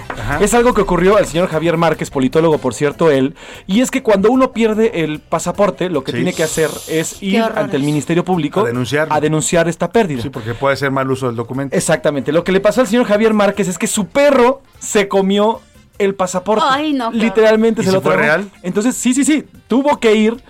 Cuando, cuando quiso ir a la, a oficina de la Secretaría y de- cuando No, no, le no. pidieron el pasaporte No, no, no. se lo comió mi perro. No, No, cuando, no cuando fue a la, a la oficina de la Secretaría de Ciencia Exteriores, digo, oiga, no está perdido, aquí está, pero pues está, a la mitad porque está todo mordido. Ajá. Literalmente la mitad le dicen, no, pues tiene que ir al Ministerio Público. Que anunciar, es una pérdida, pues, ¿no? Es una pérdida total. Y entonces publicó en sus redes sociales la, la narrativa de los hechos porque al final es una denuncia. Y literalmente dice así, mi perro se comió mi pasaporte. Estaba yo en mi casa cerca de las 18 horas del día 30 de octubre de 2021. No sé exactamente cómo ocurrieron los hechos porque no estaba presente, pero presumo que lo tomó con sus dos patitas y lo empezó a jalar de izquierda a derecha con sus dientecitos. Burlándose, ¿no? De la denuncia que le están haciendo levantar. Probablemente llegué, probablemente llegué antes de que pudiera destrozarlo en su totalidad, pero cuando llegué él se dio cuenta, me volteó a ver, me volteó a ver con una cara muy triste y de enoja- y de, y de regañado y se escondió debajo, debajo del sillón. Ahí encontré este pasaporte medio mordisqueado e incluso parte de mi boca estaba en uno de sus colmillos. Bueno, pues tuvo que narrar todo eso porque cuando usted presenta una denuncia tiene que narrar cómo pasan los hechos. Por eso ¿no? dice, supongo que la Ay, tomó con sus dos Qué patitas. perro tan travieso. Mira, mis perritas son traviesas, se comen. Si tú dejas un pedazo de galleta, un pan en la lo mesa y lo ven a la mano, se lo Sí, echan. sí, sí, Papel, también. papel, ¿no? Pero papel no. Ay, no, cómo no, la les mía. gusta la hijo, comida. dejas Sí, ahí un- unos Kleenex y ¿Se adiós caja de Kleenex. Perdón, de pañuelos. Bueno, pues qué lástima por su pasaporte. Y hasta- de- ahí está la foto del pasaporte todo, Todo mordisqueado. Vamos a subir a Pues ahora sí que le dieron mordida. Exactamente. Gracias a José Luis, gracias, a Gracias, Priscila. Salvador. Vámonos Gracias, rápidamente a más información. A la una, con Salvador García Soto. Y vamos a ver cómo andan los panteones aquí en la Ciudad de México. Antonio Anistro, nuestro reportero, ha estado recorriendo algunos de los panteones. ¿Cómo has encontrado el ambiente en este Día de Muertos ahí, ahí donde reposan los eh, difuntos? Antonio, te saludo. Buenas tardes. Salvador, buenas tardes, un gusto saludarte igualmente hasta la cabina. Nos encontramos este 2 de noviembre, como bien mencionas, fecha importante para muchas familias mexicanas en el Panteón Civil de Dolores, que no solo es uno de los más grandes de la Miguel Hidalgo, sino de la Ciudad de México. Desde temprana hora, Salvador, déjame comentarte que diversas familias se han dado cita aquí para venir a visitar a sus fieles difuntos que recordemos no lo habían hecho por año y medio, casi dos años incluso, eh, esta posibilidad de, de acudir y verlos estudiados derivados de la pandemia. Tuvimos la oportunidad hace unos momentos de platicar con algunas personas y justamente nos decían que, bueno, están evidentemente motivadas, eh, el sentimiento está flor de piel y justo sobre todo este día y que tenían tiempo que no podían verlos. Incluso también nos comentaban algunas familias, como la familia Rodríguez, que vinieron a, por fin este día a ponerle la cruz a su mamá que había fallecido víctima de COVID-19 y que, bueno, los panteones estaban cerrados y no podían hacerlo tan solo. Ayer autoridades eh, capitalinas, Salvador, reportaban la presencia de más de 80 mil personas que acudieron a los más de 120 panteones eh, de la ciudad y que permanecieron abiertos por el momento. Todo transcurre con normalidad aquí en esta panteón civil eh, de Dolores. Pero déjame decirte, Salvador, también que estuvimos recorriendo panteones en Iztapalapa hace un rato también. Y ahí sí, mucha gente estaba sin cubrebocas, incluso mucha gente estaba también metiendo cervezas y metiendo música, cosa que al entrar en el filtro sanitario que instalaron, sí se los estaban quitando. Es decir, que todavía la gente pues no está respetando un poquito, dependiendo de los de los panteones en los que hemos eh, recorrido. Destacar Claro. también que están cerrando la mayoría a las 6 de la tarde, uno saqué como la Miguel Hidalgo, bueno, todos serán a las 5 de la tarde. Hay filtro sanitario y recordemos también que, como ya dijimos, no se permite la entrada de bebidas alcohólicas o grupos musicales, sobre todo para que se pueda transcurrir este día con normalidad y este día Claro. es una de las tradiciones más importantes que tenemos en el país, que seguramente en cada rincón se está recordando hoy a los fieles difuntos, Salvador. Así es, Antonio, pues ahí está, no hay música en esta ocasión, no hay el tequilita o lo que le gustaba al difunto, porque por cuestiones de la pandemia, pero sí se le está permitiendo a las familias entrar y pasar un rato con sus difuntitos ahí en el Camposanto. Me gusta mucho esa palabra de Camposanto. Te agradezco mucho tu reporte, Antonio Nistro, muy buena tarde. Gracias, buenas tardes. El Camposanto, qué bonito suena eso del Camposanto, ¿no? Es donde reposan los fieles difuntos. Vámonos rápidamente a otro tema. Este domingo, una serie de explosiones causadas por una toma clandestina en un ducto de gas LP, ocurrido allá en San Pablo, Xochimehuacán, Puebla, dejó 15 personas hospitalizadas. Le decía que una nueva persona se sumó a las víctimas eh, de esta tragedia. Fue, tuvo que ser hospitalizado con eh, quemaduras de segundo grado. Pero vamos a hacer contacto allá en Puebla, precisamente con el alcalde de la ciudad de Puebla, Eduardo Rivera Pérez. Él es alcalde por el Partido de Acción Nacional y le agradezco que me tome esta llamada. ¿Cómo está, señor alcalde? Buenas tardes. Muy buenas tardes, Salvador. Un gusto saludarte a ti, a todo el auditorio y a tus órdenes. ¿Cómo van, cómo van lo- pues la atención a las víctimas y la atención a esta zona de desastre allá en Puebla?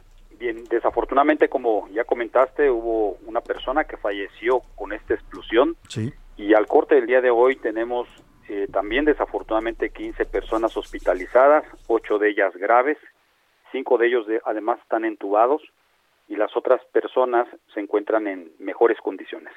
Afortunadamente, Salvador, quiero decirte que por una pronta evacuación, después de que se dispersó el gas por el olor y por una buena reacción de los cuerpos de seguridad de protección civil del Estado y del municipio, se logró evacuar eh, bomberos también de manera oportuna y en este polígono donde se llevó a cabo la explosión aproximadamente viven más de 2.000 personas.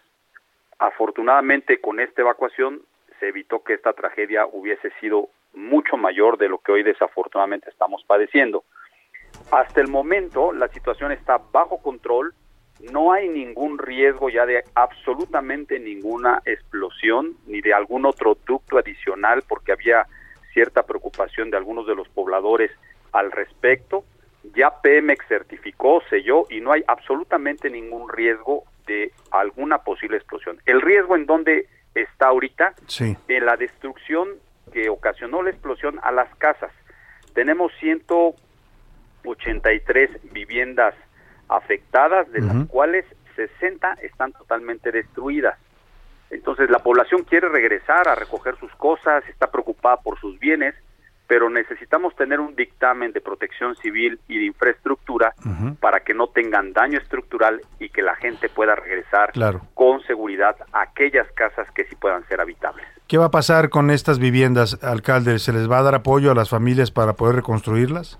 Así es, en el caso del gobierno del estado ha ofrecido y agradezco ese apoyo porque es muy importante la reconstrucción y en su caso también valorar la reubicación de aquellas casas que fueron afectadas por esta explosión.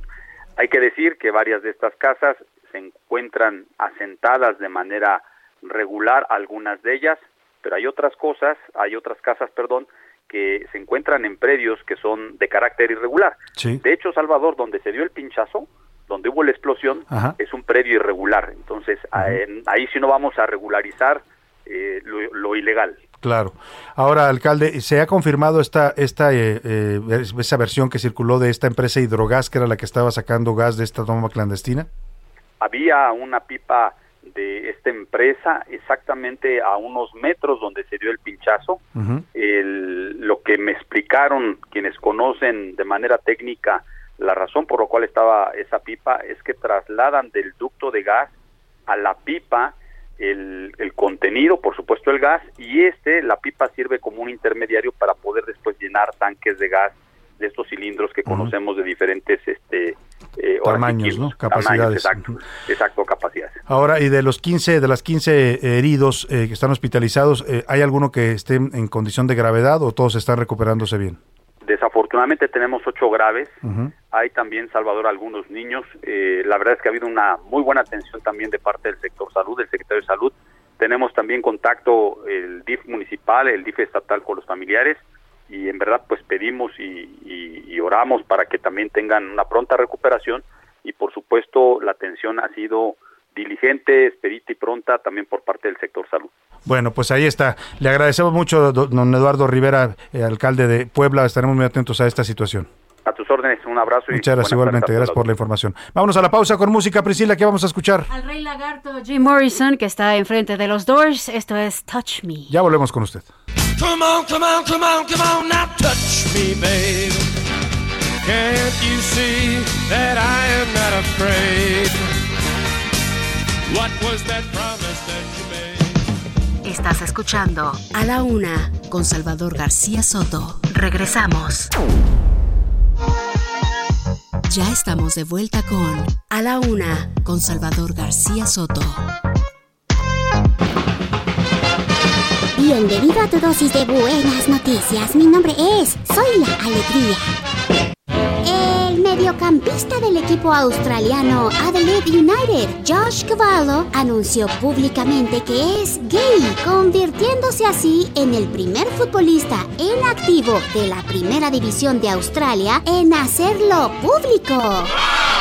Josh Cavallo, quien fue internacional australiano sub-20, explicó que no quería seguir manteniendo en secreto su homosexualidad y vivir una doble vida. De forma inmediata recibió numerosas muestras de apoyo de futbolistas de diferentes partes del mundo.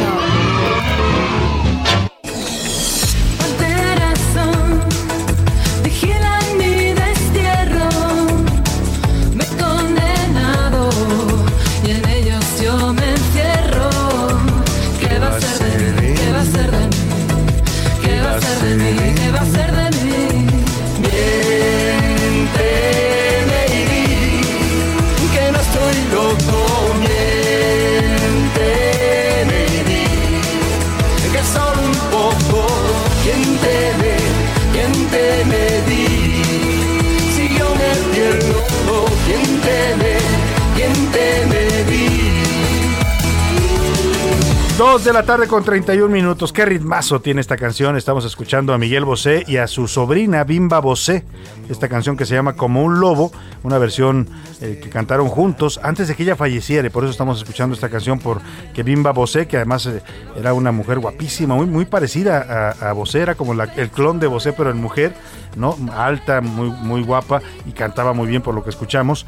Bueno, pues ella falleció víctima de cáncer allá en España. Por eso estamos recordándolo junto con su tío Miguel Bosé. Él no ha fallecido, sigue por ahí todavía con muchos problemas, lamentablemente. Miguel Bosé de salud, financieros, un gran cantante sin duda, de los grandes cantantes de los últimos tiempos. Vamos a escuchar un poco más eh, de la señorita Bimba Bosé. Falleció mm, de 41 años, de, de 2017, el año 2017 por cáncer, justamente cáncer de mama. Vamos a escuchar un poco más y vamos con más información. pecho es tan cruel como bendito. Tu cuerpo, en fin, Babel y laberinto. ¿Qué va a ser de mí? ¿Qué va a ser de ti? ¿Qué va a ser de mí? A la una, con Salvador García Soto.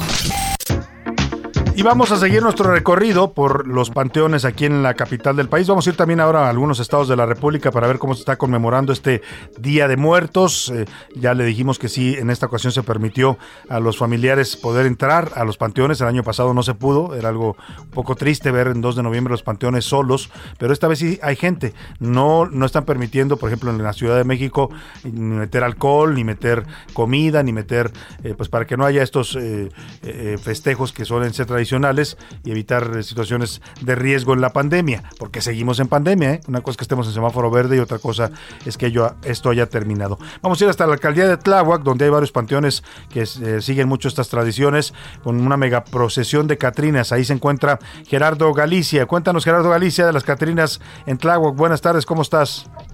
Así es, Salvador, excelente tarde y son calaveras gigantes las cuales se han instalado en una bonita ya tradición que se generó prácticamente a partir del 2019. Son calaveras gigantes que alcanzan los eh, cuatro o cinco metros de altura y de hecho la atracción principal para este año Salvador es un Xoloscuintle que mide cerca de cinco o seis metros de altura y que se ha eh, colocado justo en la calle Francisco Santiago Borrás llegando a la calle de Ramón Cardona. Esto ocurre en la colonia Santa Cecilia de la alcaldía de Tláhuac y vaya que está llamando la atención. Muchísimas personas se han dado cita a lo largo del fin de semana para poderse tomar una fotografía con estas enormes calaveras que pareciera están saliendo de la tierra y salen precisamente para celebrar el Día de Muertos de los eh, capitalinos. Dialogando con algunos de los creadores de estas enormes obras, nos comentan que a lo largo de la noche eh, llegan muchísimas fami- familias, prácticamente todas las alcaldías, y lo que eh, se está realizando en estos momentos es precisamente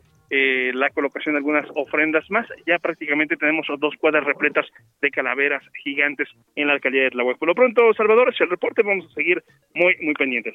Muchas gracias, Gerardo Galicia. Pues sí, parte de la tradición también este Día de Muertos han sido estos desfiles de, pues que conmemoran esta festividad. Oiga, eh, vamos, gracias Gerardo Galicia por su reporte. Y vamos a ir ahora al Estado de México. Allá también los panteones abrieron, las familias adornan las tumbas con el tradicional flor de cempasúchil, colocan veladoras. Bueno, algunos, ahí sí permitieron en algunos casos que hubiera conjuntos musicales eh, para entrar a honrar y a tocar la música que le gustaba a los muertitos. Gerardo García, cuéntanos allá en el Estado de México cómo están celebrando este Día de Muertos. Buena tarde.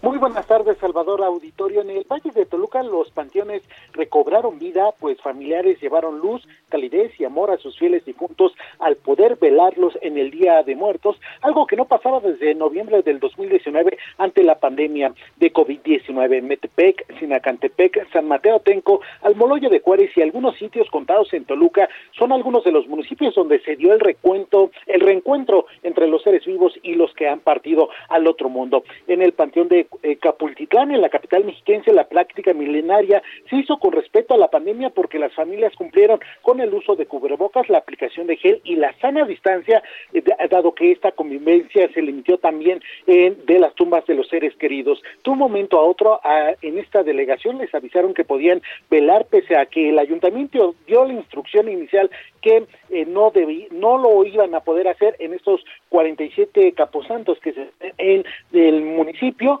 dos del orden municipal. Desde este lugar de eterno descanso, Mario Flores Romero acudió con sus hijos y sobrinos para hacer eh, compañía a la tumba de su hermano que murió por COVID, pero también la de sus padres. Como familia, al menos tienen 12 fosas y en esta ocasión solo estuvieron en dos para evitar la convivencia con otros habitantes y cumplir con las medidas sanitarias. Escuchemos. Eh, traemos gel antibacterial, alcohol con agua. Este, obviamente eh, tenemos más difuntos o más eh, tumbas que adornamos con ceras, pero por ahorita por la pandemia eh, lo dejamos a un lado, ¿no? Porque sí, aproximadamente son como unas 12 tumbas. Y el rol es, es levantarse cada media hora, cada 40 minutos, ir a dar una vuelta para ver en qué condiciones se encuentran las ceras. Obviamente tienes el roce con la gente, es lo que estamos evitando ahorita. Ahorita este, prácticamente no adornamos las otras tumbas más que estas dos. Otras familias, como la de María de Los Ángeles Jiménez, acataron la medida de ir dos integrantes únicamente, mientras que más de la mitad optó por no ir y, y solo ir a, a inflorar, en- encender las veladoras y retirarse. Aquí su voz. oportunidad como que horas determinadas y nada más trajimos las flores, las velas las tuvimos que prender en la casa y pues sí, esto sí estuvo muy bien porque pensamos que no iba a haber tanta gente y ahorita estamos comentando, luego pues yo creo que un 50% sí ha venido porque en unos lugarcitos como que está sólido, pero vean y ya está empezando a, a, a revivir, a revivir y sí.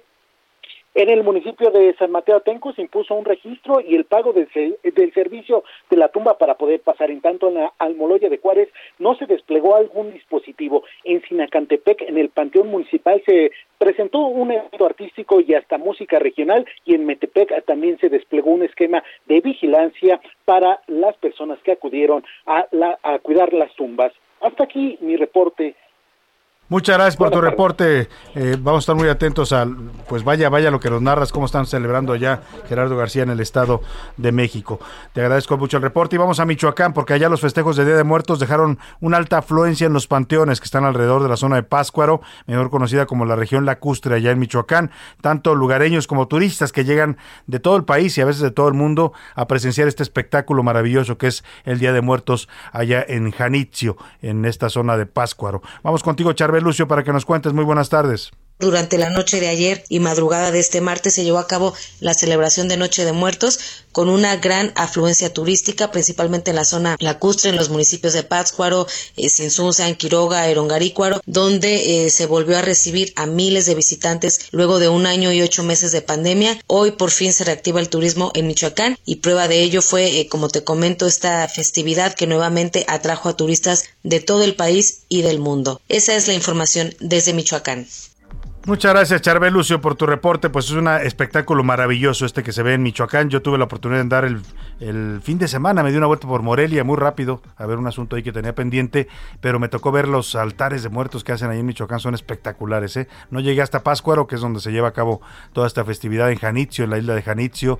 Estas, eh, estas eh, canoas, no me acuerdo cómo se les llama ya, pero que despliegan sus velas y van alumbrándose con velas por el lago, ¿no? por la laguna de Páscuaro. Ese impresionante este, este tema. Vamos eh, rápidamente con Adriana Luna hasta Jalisco para que nos cuente allá en Guadalajara y en la zona metropolitana cómo están celebrando al Día de Muertos, las visitas de las familias, cómo está el ambiente en los panteones. Cuéntanos, querida Adriana, te saludo con gusto allá en la Perla Tapatía. Buenas tardes.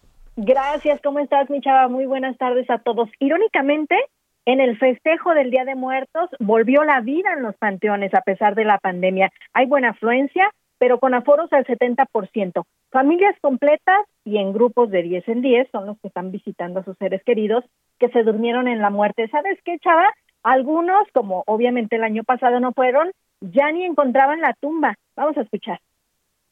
Pues a lo mejor aquí vienes a visitar algo que ya no hay, porque pues ya en todos estos años yo creo que son polvo, pero que al final de cuentas sabes que su polvo está ahí y que pues nunca los olvidas porque son tus seres queridos y siempre te van a hacer falta. Mi reina, yo duré dos años sin venir, porque me enfermé y venía y no me dejaban entrar y pues la verdad estaba limpio el cementerio, pero ya los lugares pues ya los tuvimos que que limpiar porque aquí ya estaba tapado el libro, de hecho yo no los encontraba.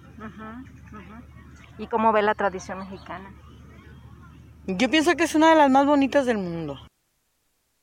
Chava, los vendedores de flores confían en que en estos días se va a salvar la venta que ya extrañaban, ¿eh? Si de por sí estaba muerto, en la pandemia estaba muerto, muerta la venta. En Zapopan continúan los eventos especiales para la conmemoración de estos días, entre ellos los recor- recorridos nocturnos. Y en Guadalajara, por ejemplo, se estima que habrá más de 90 mil visitantes en los cinco panteones municipales. Pues bueno, importante sin duda. Cada, eh, cada lugar tiene sus particularidades. Adriana, y en Guadalajara también, también la gente celebra a sus muertitos y los recuerda con cariño en este día. Te agradezco mucho tu crónica y este reporte. Adriana, muy buenas tardes. Te mando un fuerte abrazo. Buenas tardes Igualmente, a todos. muy buenas tardes. Adriana Luna, reportera de allá del Heraldo Media Group en Guadalajara. Que en Guadalajara tenemos no solo estación de radio, eh, nos escuchan en el 100.3 de FM, mucho público tenemos allá en la Perla Tapatía, también eh, el canal 10 de televisión. Le decía que a veces en Guadalajara me han dicho que lo ven en el 10 de televisión abierta, el Heraldo Televisión, o también en el 8.1, para que usted nos busque también. Ahí estamos por las noches en Noticias de la Noche, ahí en, con su servidor en, en canal 10 de Heraldo Televisión.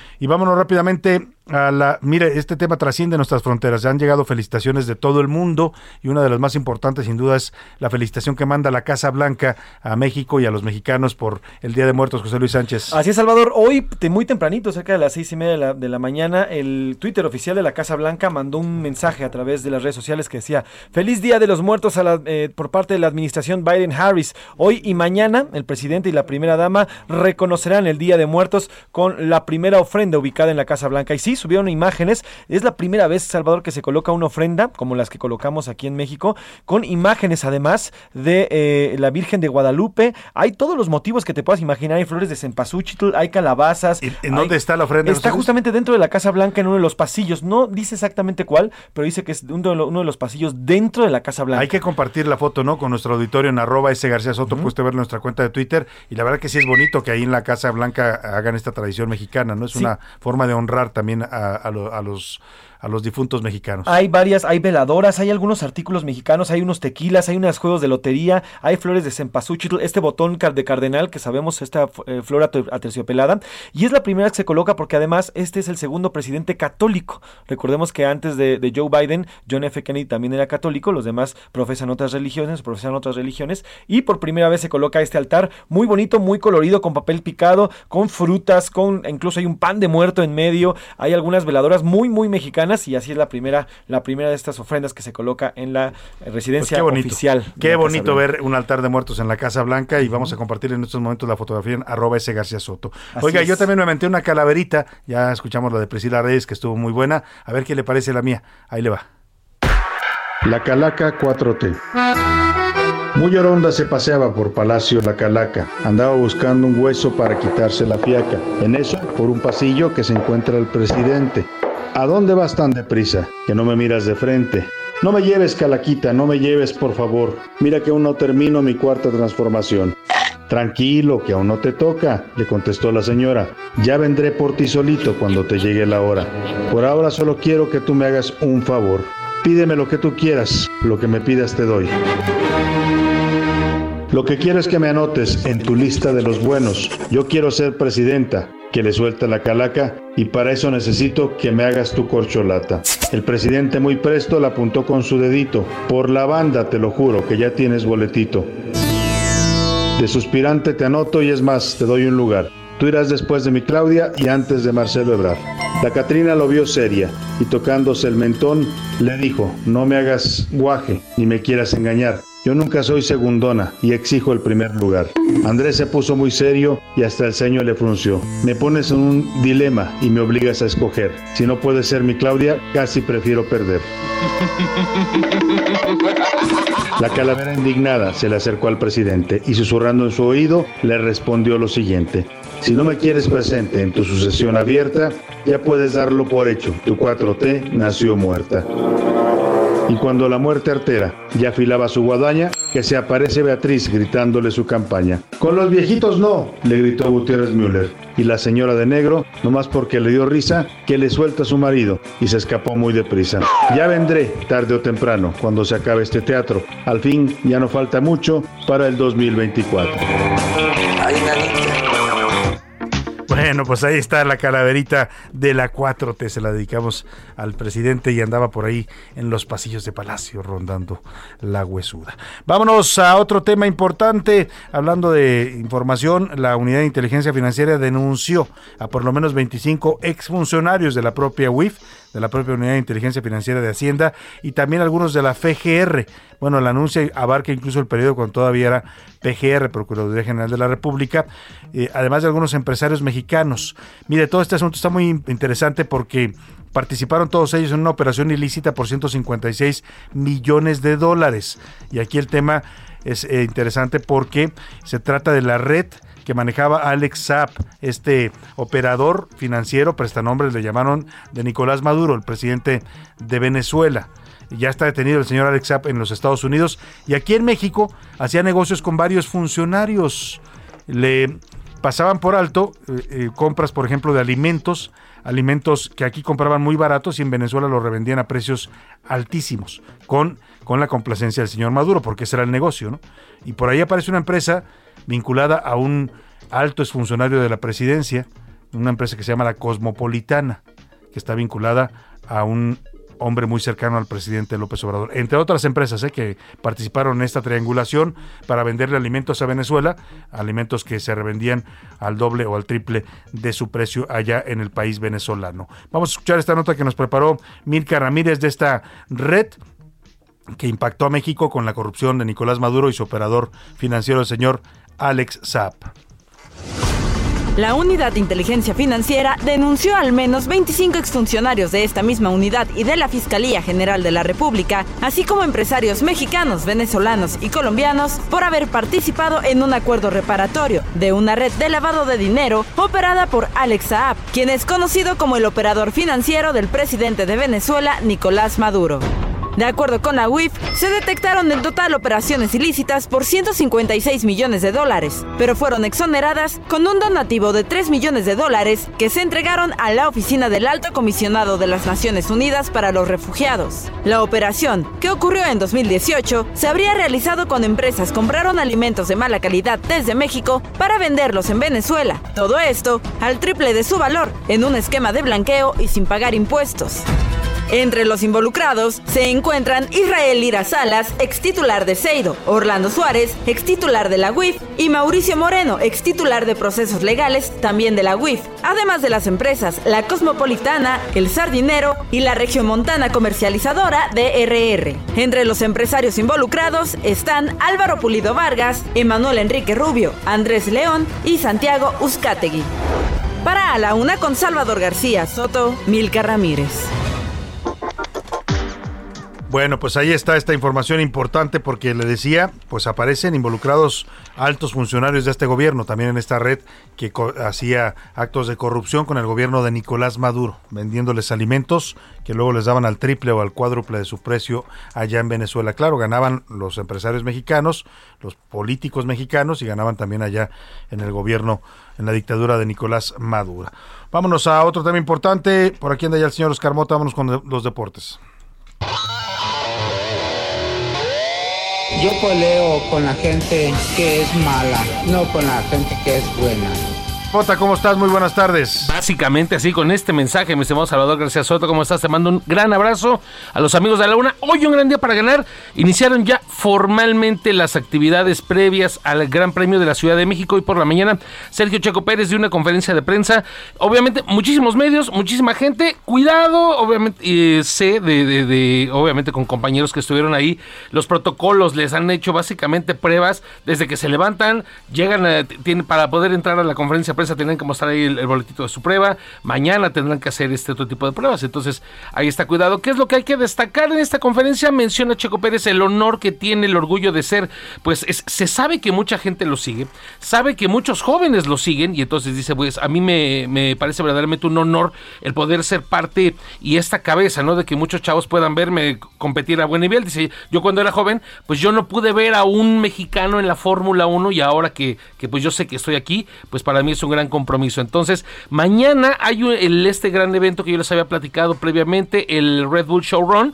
Será a partir de las 9 de la mañana y es importante para la gente que nos está escuchando en la Ciudad de México, vaya tomando sus precauciones porque desde hoy están haciendo algunos cortes en Avenida Sí, Reforma. ya de ayer se reportaban afectaciones a la vialidad en reforma. ¿no? Entonces, mañana el evento va a ser de 9 de la mañana a 1 de la tarde, 2 de la tarde, entonces para que pues no lo vayan a agarrar como que dormido y demás. Ah, tómelo en cuenta para que si usted transita por esta zona de Paseo de la Reforma, pues busque otras vías, porque si no se va a atorar ahí. Así es. Está, va a estar cerrada, pues totalmente. ¿Desde dónde a dónde? Pidió, eh, básicamente de lo que es eh, Avenida Revolución al Ángel de la Independencia. Entonces Ujú. van a ver O afectados sea, por ahí desde, el circuito interior hasta el Ángel de la Así Independencia. es, va a estar cerrado desde Chapultepec, pues donde está el- la puerta del bosque de Todo el Chapultepec, sistema, hasta así. el Ángel de la Independencia. Está cerrada la circulación mañana de 9 a 2 de la tarde. De 9 a 2 de la tarde para que ni se acerque a esa zona. Dice Checo Pérez, dice, discúlpeme por cerrarles el reforma a los mexicanos, dice, pero pues solamente es un ratito, ¿no? Entonces vamos a ver, yo creo que va a estar interesante la actividad. Rápidamente en temas de Champions League, se está jugando la Champions League en este momento, Juventus y Zenit 1 a 1 al medio tiempo, Bayern 2 a 1 al Benfica y el Barcelona y el Dinamo 0 a 0. Por último, Esteban Salvador, pues muchísimos eh, equipos entre ellos de la NFL como los Osos de Chicago, los Rams de Los Ángeles, equipo como Bayern Leverkusen de Alemania, estuvieron mandando o han estado mandando a lo largo de la, de la mañana diversos mensajes por el Día de Muertos con ilustraciones, pues me- metiéndose mucho obviamente a lo que es esta eh, celebración tan importante para los mexicanos. Entonces Twitter está bastante colorido y verdaderamente bueno agradecer a, a los equipos deportivos que voltean a ver obviamente a sus aficionados. Sin duda alguna. Muchas gracias, Oscar Mota. Hoy un gran día para ganar. Oiga, antes de mandar el entretenimiento con Priscila Reyes, le quiero recordar que mañana comienza la campaña nacional de vacunación contra la influenza. Es a partir de este 3 de noviembre. Hay cinco grupos considerados vulnerables. Son los menores de 6 meses a 5 años de edad, los adultos mayores de 60 años, las mujeres embarazadas, personas que tengan comorbilidades, enfermedades persistentes y trabajadores de la salud. Se les va a dar prioridad a estos grupos, pero bueno, hay que acudir a vacunarse. Póngase usted la vacuna contra la influenza. Dicen que también sirve de, sirve de protección y refuerzo contra el COVID. Vámonos al entretenimiento con Priscila Reyes. Una chica muy re bonita que a mí me sigue por donde voy. Si voy a Whistler, si voy a Arcelia, a Macuspana o a Champotón. Es musiquera de lo que toco. ¿De quién son Priscila Reyes? Porque estamos escuchando a Kencho, Chico No lo sabemos, Salvador. Oye, estamos escuchando a, Sal- a- a Salvador, no, a Chicoche. No, ¿qué pasó? A si yo Chicoche. fuera Chicoche ya Imagínate. estuviera en la gloria del... ¿Qué, qué, qué, qué ídolo popular este de Chicoche? Claro, ¿verdad? claro, y Su siempre lo he dicho, siempre lo he dicho y lo insisto, tenía música tropical, pero de un nivel de arreglos y musical excelente porque tenía rock, tenía Claro. arreglos de rock. Sí, esa muy banda. querido por la gente, además. Muy querido por la gente y justamente de eso voy a hablar porque ahorita ya se está comparando el eh, funeral multitudinario de Chicoche que fuera el 29 de marzo de 1989 con el de Octavio Ocaña.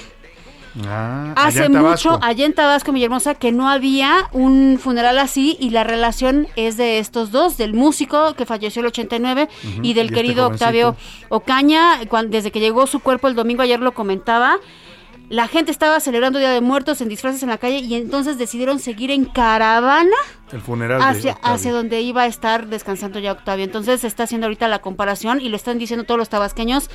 Desde que no, desde que murió Chicoche, no volvía a pasar esto. Este fenómeno que se ve hoy con el... De la gente yendo a de- despedir de Octavio a, Ocaña. a su querido. Pues mira, vaya, artista. vaya que sí es un, un nivel importante, ¿no? Porque estamos Sí, hablando por del Chicoche, que era un todo un ídolo popular, y este joven que también resulta pues muy querido por la Muy gente querido en porque México lo y conocieron desde chiquitín, Así es, desde ¿no? pequeñito el No, famoso Benito en Que descanse en paz Octavio Ocaña. Gracias Priscila. Gracias, Salvador. Gracias a nombre de todo este equipo. Le deseo que usted esté pasando un excelente Día de Muertos, que esté recordando a sus difuntitos. Ya sabe que yo lo espero mañana aquí en punto de la una. Pase una excelente tarde, provecho, aquí nos vemos mañana.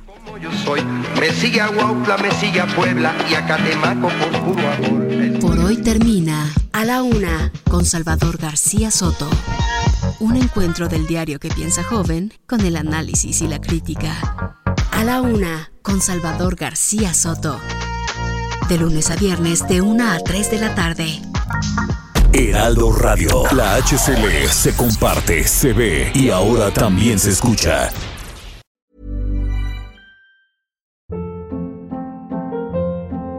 Hold up. What was that? Boring. No flavor. That was as bad as those leftovers you ate all week. Kiki Palmer here, and it's time to say hello to something fresh and guilt-free. Hello Fresh. Jazz up dinner with pecan-crusted chicken or garlic butter shrimp scampi. Now that's music to my mouth. Hello Fresh. Let's get this dinner party started. Discover all the delicious possibilities at hellofresh.com.